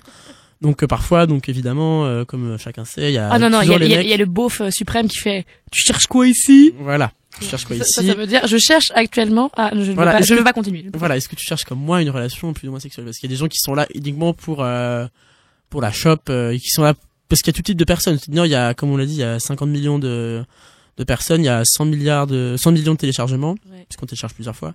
Voilà, donc euh, il y a des gens qui sont là euh, pour différentes raisons. Hein. Il y a des gens qui sont là pour trouver euh, l'homme ou la femme de leur vie, qui mettent une légende longue avec plein de smileys. Je cherche une personne attentionnée, douce, délicate, à l'écoute, drôle. Et puis il y a ceux qui sont là genre euh, ils mettent juste la taille de leur sexe. Voilà, c'est ça aussi. Non mais il y a voilà, il y a toute une discrimination. Par exemple, par rapport à la photo de profil, il y en a qui disent bah je, bah par exemple il y a des critères qui sont assez ratios, qui sont qui a des critères ratios qui sont assez assez vraiment discriminants. Par exemple, euh, pas de noir, euh, pas d'asiatique, euh, ce genre de choses qui sont vraiment euh, qui sont vraiment pas super sympas. Qui- sûr Pas de gros. Ah oui oui. Ah merde.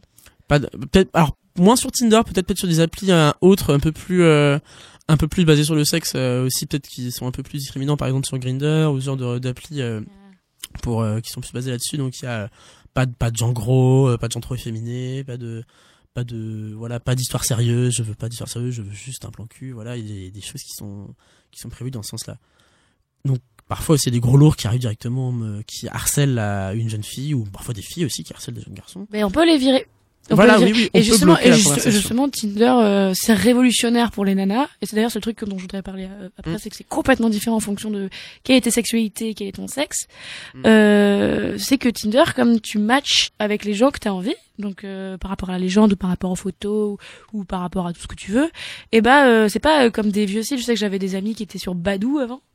Maintenant c'est un peu vintage de dire ouais Badou et tout. C'est les anciens là. Ah, c'est vraiment bah et bon on fait comme on peut hein. et euh, et euh, j'avais des amis qui étaient sur Badou et Badou c'était insupportable parce que tu te connectais te connectais en tant que nana et tu te retrouvais euh, euh, englué sous des tas de demandes des tas de messages parfois c'était grossier parfois c'était insultant euh, Voilà. je pense que l'une des raisons euh, dont Tinder est aussi révolutionnaire c'est non seulement parce que effectivement ça se fait sur le physique et du coup ça va à toute allure c'est comme un catalogue des galeries Lafayette mais c'est aussi parce que euh, il faut vraiment qu'il y ait une volonté des deux de discuter et du coup euh, ça enlève euh, Ça a été repris pas mal, mais c'est pas révolutionnaire dans le sens où il y avait déjà, par exemple, Adopte un mec qui existait avant ou qui mettait les femmes au centre du, de la décision, en fait.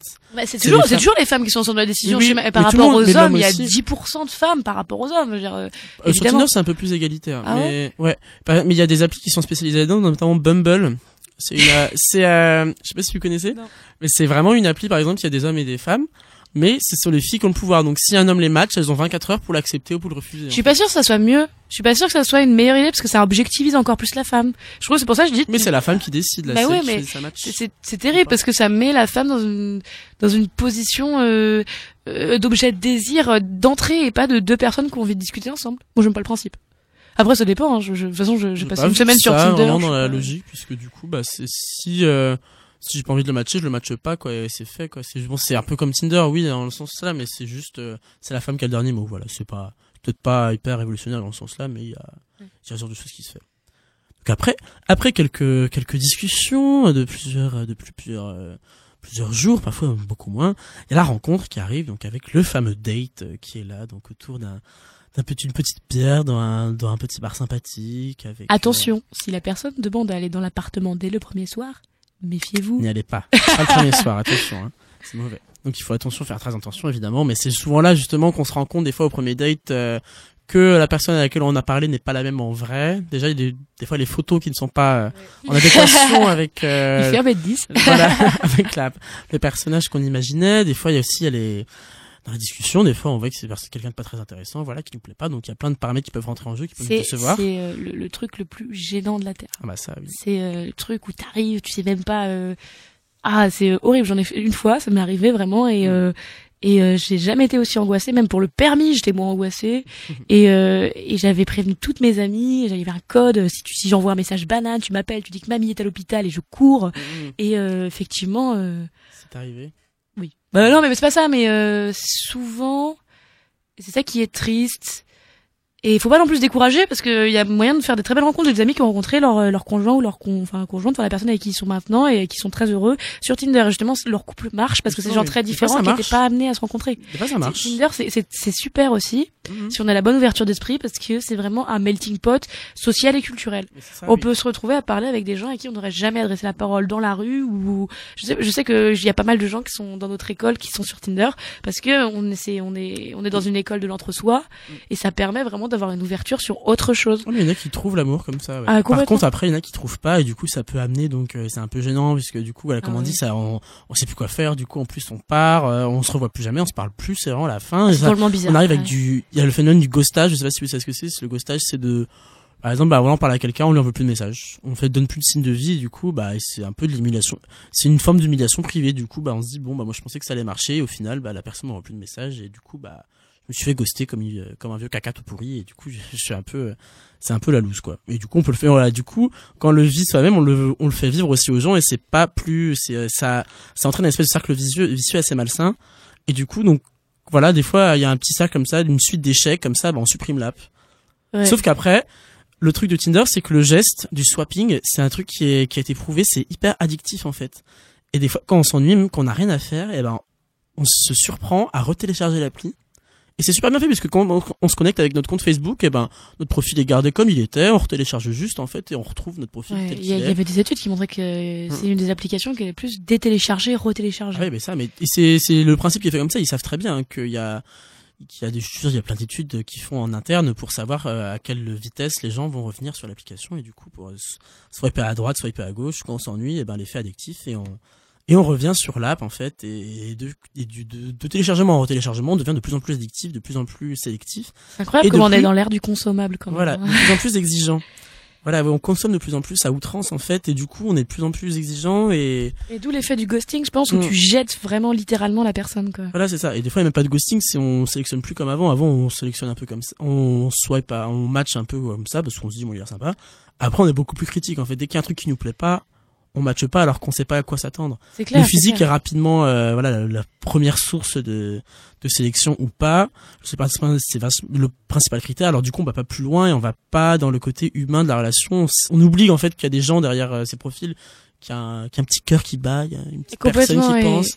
Mais Et on peut se rendre compte, on peut te rendre compte de ses propres, euh, ses propres défauts relationnels. Du coup, moi, je me suis rendu compte que je, travers. je, ouais, mon travers, c'était que jamais j'aurais swipé quelqu'un qui faisait des Mm. fautes d'orthographe. Et je me suis rendu compte que socialement, c'était hyper situé. Et au moins, tu te rends compte que tu passes ton temps à te dire, oui, moi, je fais pas de mépris de classe, nani, nana. Mm. Et, et, et Tinder euh, montre tous les, les horribles penchants de nos choix affectifs. Et du coup, bah, le seul but, en fait, au final, à la fin, c'est de vouloir trouver la bonne personne. Donc, euh, ça devient un peu la quête ultime. Vous avez, on dirait dans un Dragon Ball, je veux trouver la, les sept boules de cristal. et bah c'est trouver le prince charmant parfait, en fait. Et du coup, bah, dès qu'il y a de choses qui nous plaît pas, bah, on, on swipe, on se dit j'ai perdu du temps. Et ça amène un peu une forme de désespoir, en fait. On se sent, on se sent plus très bien. À la fin, on est là, bon, bah, voilà, je suis, je suis un caca, je trouve pas la personne, alors qu'il y en a qui ont doit trouver, et voilà. Et alors qu'en fait, on est plein dans ce cas-là, et c'est juste en fait avec Tinder, on devient de plus en plus exigeant.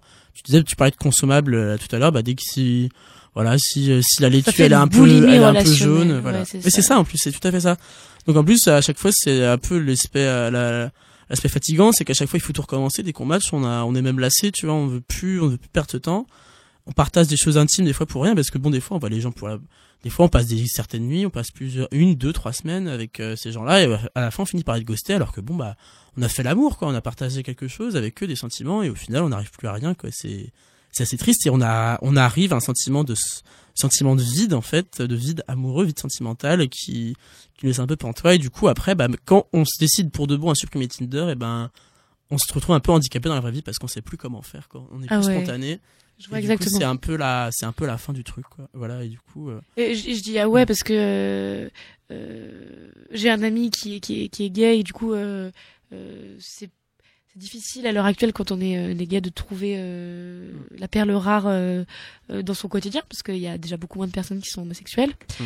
et euh, et qui a rencontré quelqu'un qui lui plaisait dans son quotidien qui était homosexuel et euh, qui avait tellement l'habitude des, des relations où euh, l'entrée en contact se faisait directement par un tu me plais, je te plais, allez on match, allez on discute, ils savent où ils vont, ils- que là, ce truc, cette, cette période de tâtonnement où il fallait d'abord passer par la case ami avant de passer par la case séduction, il était perdu. Et je voulais dire autre chose que, que je trouve, que j'ai trouvé hyper intéressante. Euh, Je dis souvent ça à mes amis quand ils disent, euh, parce que moi je trouve c'est pas, c'est pas idiot non plus, puis ça permet de, enfin, faut plus le, moi je vois plus comme un truc genre ça permet de passer le temps si vraiment t'es dans une misère affective terrible ou t'as juste envie de se rencontrer, re- rencontrer des de nouvelles personnes et de faire des nouveaux amis. Euh, j'ai rencontré personne qui m'intéressait sur Tinder quand j'y étais pendant une semaine, mais je me suis fait un copain et je lui parle de temps en temps et on est potes et c'est rigolo. Et euh, du coup je dis souvent à mes amis, euh, notamment garçons, euh, bah écoute. tu te sens seul en ce moment, mais télécharge Tinder. Et ils, me- ils me font les gros yeux en disant, mais je vais pas télécharger ça, c'est quand t'es désespéré. Je dis, mais non, c'est juste quand t'as envie de voir des, des horizons que t'as pas l'habitude de voir. Et je me suis rendu compte que, que Tinder pour les hommes et pour les hommes homosexuels, donc euh, les hommes hétérosexuels et les hommes homosexuels, eh ben, euh, c'est vachement plus complexe. Et que euh, pour les nanas, je sais pas euh, si vous avez déjà vu un Tinder de, de, de femmes, c'est-à-dire qu'à chaque, enfin, à chaque fois quasiment que tu, tu dis oui à, une, à un homme, euh, it's a match, euh, qu'il y a, y a pas vraiment de problème, qu'il y en a à, à l'appel, alors que euh, pour ce qui est euh, du Tinder gay ou euh, du Tinder pour mec, euh, c'est beaucoup plus dur de matcher et euh, et en plus très rapidement on a épuisé euh, le stock des jeunes femmes qui sont sur Tinder dans la zone et Mm. et on est comme euh, comme un rond. Enfin et du coup, ouais, je pense, désolé Laure, je t'ai fini. non vas-y oui j'ai fait. Parce que, enfin, je me dis, enfin, Lucie et Estelle, elles sont restées assez silencieuses. Vous avez pas vécu l'expérience, mais est-ce que ça, qu'est-ce que vous en pensez du coup de ça de votre regard extérieur Est-ce que vous trouvez que ça c'est sain? Est-ce que vous trouvez que c'est assez malsain? Vous pensez quoi? Bah, après, si ça peut permettre effectivement à quelqu'un qui, qui a du mal à engager euh, de manière euh, non, déjà d'aborder dans la réalité tout de suite les gens. Enfin, pour moi, après, je suis pas contre dans le sens où ça peut vraiment aider à, à engager le contact, même s'il n'y a pas histoire qui se suit après, et même si ça sert justement après à se faire des amis, bah pourquoi pas? Après, euh, même si c'est pas le but premier, ouais, enfin ça peut aider les gens peut-être à aller vers les autres. Après, c'est vrai qu'il y a tout un côté où, bah, finalement, oui, on peut se lasser, ou ça, voilà, comme tu disais aussi. Donc, franchement, il y a les deux côtés, mais en soi, ça peut aider à en- engager un certain lien social d'une autre manière pour les gens qui ont plus de mal aussi. Et puis en soi pour les pour les pour les démarches amoureuses, ce que tu dis ça me fait ça me fait penser à ça. euh, finalement est-ce que c'est pas mieux de, de venir à parler de tes bouquins préférés euh, Mm. sur Tinder euh, que euh, complètement sous en boîte ou dans la rue en te faisant accoster? Peut-être peut-être c'est euh, c'est peut-être pas plus malsain finalement que de se faire draguer dans un bar. Je pense. Euh, non, moi je réfléchis parce que en fait, euh, comme l'année prochaine je vais partir en troisième année. euh, Mais bien sûr, à après tu vas Pologne. télécharger. Mais oui, mais bien et euh, sûr. je me dis, j'arrive dans une ville où je ne connais personne, mais littéralement personne. Donc je me dis pourquoi pas. Mais oui, et mais oui, et il y a même des trucs où c'est genre. Euh, euh, alors j'ai pas- j'ai plus Tinder, mais euh, c'est un ami qui l'a qui m'a montré où c'est un truc genre go out together et. Euh, Oh bah t'as l'air Je- sceptique. Non, je crois que ça, mais ça marche pas trop. ça. Enfin, Ah pas oui. en France. Peut-être ailleurs, ça marche, mais, pas en France, trop. On verra. Enfin, Mais je sais pas, pourquoi pas. Est-ce que, enfin, est-ce que, enfin, je me dis, ça se trouve, c'est qu'une mode, en fait, peut-être qu'un jour, on, re- on retournera au bon vieux, je trouve mon mari dans mon boulot, euh, voilà. Les profs sortiront avec des profs, les salariés, euh, en Bah, sortiront avec les salariés. En euh. soi, les gens, en soi, les gens qui se marient ensemble, on est toujours dans la même reproduction sociale. Hein. C'est dans nos âges qu'on est. euh, Je suis pas sûr qu'il y ait beaucoup de mecs de 40 berges sur Tinder. hein. Bah c'est oui, c'est À assez. part des désespérés un peu chelous. plutôt sur des- ils sont peut-être plutôt sur des applis de rencontre un peu plus euh, qui sont là depuis plus longtemps comme. Après, ça dépend de, Voilà. du degré de sérieux. sérieuse, ouais, ça, ça degré- ça dépend du degré de sérieux avec lequel tu traites la chose. Euh, Si simplement tu vas sur Tinder juste pour t'amuser ou juste pour trouver des amis, euh, enfin, voilà. Après, actuellement, Cherche pas la femme actuellement, l'homogamie est toujours très forte euh, sur les lieux de travail, mais aussi sur les lieux d'études. Oui. Euh, Il y a environ un tiers des gens euh, qui sortent de grandes écoles qui se marient avec quelqu'un de, leur, de la même école qu'eux ou qu'ils ont rencontré, etc. Donc, euh, t'inquiète pas, Grégoire, ça se trouve, tu trouveras ton Ah, bonheur parmi les pas, promotions euh, Sciences Piste. La diagonale J'attends euh, l'élu de mon cœur. euh. Exactement. Peut-être là, tu déjà Dans mes trouvé, mais tu ne le vois pas. Oui, peut-être c'est ça aussi. Oh, tu n'oses pas te le dire. Peut-être qu'elle est là sur le plateau et je, le- je suis simplement en train de lui faire le plus gros outrage de sa vie en l'ignorant, excusez-moi. Grégoire, tu me prises de cœur. Toi Ouais, t'es aussi. Nous sommes donc si nombreuses Vive le polyamour. C'était pas moi Oh non, Lucie, je ne veux pas. Ah là, bah voilà, j'avais pas que ça de me retrouver avec trois magnifiques créatures euh, prêtes à me sauter dans les bras. Je, je suis un peu intimidé derrière mon micro. bon, voilà. Bon, eh bien, bon, il nous reste encore cinq minutes, mais je pense qu'on peut quand même clore cette émission puisqu'on a deux heures et vous voyez, on n'est pas fatigué. On pourrait encore tenir longtemps, je pense, parce qu'on a beaucoup, on a toujours beaucoup de choses à dire au club radio. hein. C'est assez incroyable. Donc euh, bon, on a parlé de beaucoup de choses ce soir. On a parlé donc euh, de l'Eurovision, de réalité virtuelle. Je suis désolée, euh, j'ai cassé l'ambiance avec ma chronique, mais... Quoi? Non, non, c'était trop rien. Je pense qu'on a, on a, on a refait. C'était un chronique à remplacer l'émission euh, Workless Playmore à qui on fait un gros coucou qui Exactement. qui nous a laissé cette deuxième heure. Donc euh, on n'a pas totalement volé leur émission puisqu'on a aussi parlé de jeux vidéo. Donc je pense que. Ah, c'est l'émission d'après c'est- Eh oui. Eh ben, big up Et à quel, vous. mais quel heureux hasard, franchement, vous voyez. euh, Ah là, c'est c'est fantastique. J'ai la larme à l'œil. Non, voilà, bon bah, je pense on va on va clore cette émission. Donc comme on l'a dit à Kessia, on n'a plus beaucoup d'émissions. Nous, c'est notre notre dernière ou avant dernière. Avant dernière. C'est quand Avant- Avant avant dernière. Avant avant dernière. Il y aura l'émission de la semaine prochaine et puis il y aura l'émission du 27 où euh, on sera rejoint par Quentin pour faire une intergénération radio. Ah là là. Et le 27 mai sera notre dernière émission sur Notre dernière. Grégoire, Triste, tu tristesse. veux un mouchoir, Grégoire Quoi, non, je pleurerai pas. Peut-être, si je pleurerai peut-être, mais j'ai déjà beaucoup pleuré, mais, mais voilà. Et en tout cas, bah, on, on est très content avec Estelle de laisser ça aux deux, aux deux mistinguettes qui sont là, là, en face, Laure et Lucie. Elles ont déjà- comme vous voyez, elles vont vous repre- comme vous l'avez vu ce soir, elles vont très bien reprendre l'entreprise et, euh, entreprise. Je parle comme Emmanuel Macron. Capitaliste Ah, mon dieu. Très beau projet. Voilà. Rêve de projet. Arrête avec tes poudres de perlimpinpin. Ah, Oui, là non, je- il je faut mets de la poudre de sniffer de la perlimpinpin poudre de les- perlimpinpin. dans les yeux. Bon voilà, on va se quitter du coup, on va vous laisser à vos révisions, on va vous laisser dormir, on vous a... Ah non, non, non. Pas avant minuit parce qu'il y a l'émission sur l'Eurovision Ah avant oui, 2h25. exactement. N'oubliez pas Eh l'émission sur l'Eurovision. Dans une demi-heure. Voilà, qu'on regardera tous avec Palpitant. assiduité. les, les révisions, c'est demain. Je vais peut-être regarder en vrai. Bon, on vous laisse, moi j'avais préparé aussi ma petite musique en rapport avec ma, ma chronique sur l'amour virtuel aussi. euh. Une musique aussi que j'aime bien, c'est comme euh, il y a beaucoup de chansons d'amour, euh, la chanson d'amour de U2, euh, With or Without You. euh. Phantom, Bring the tissues.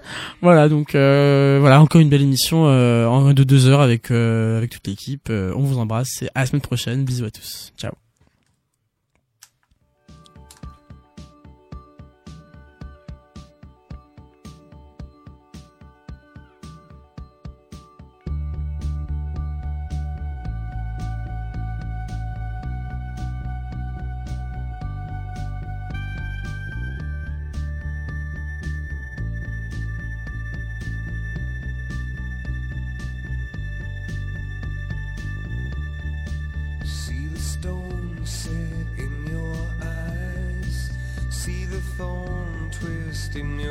Side.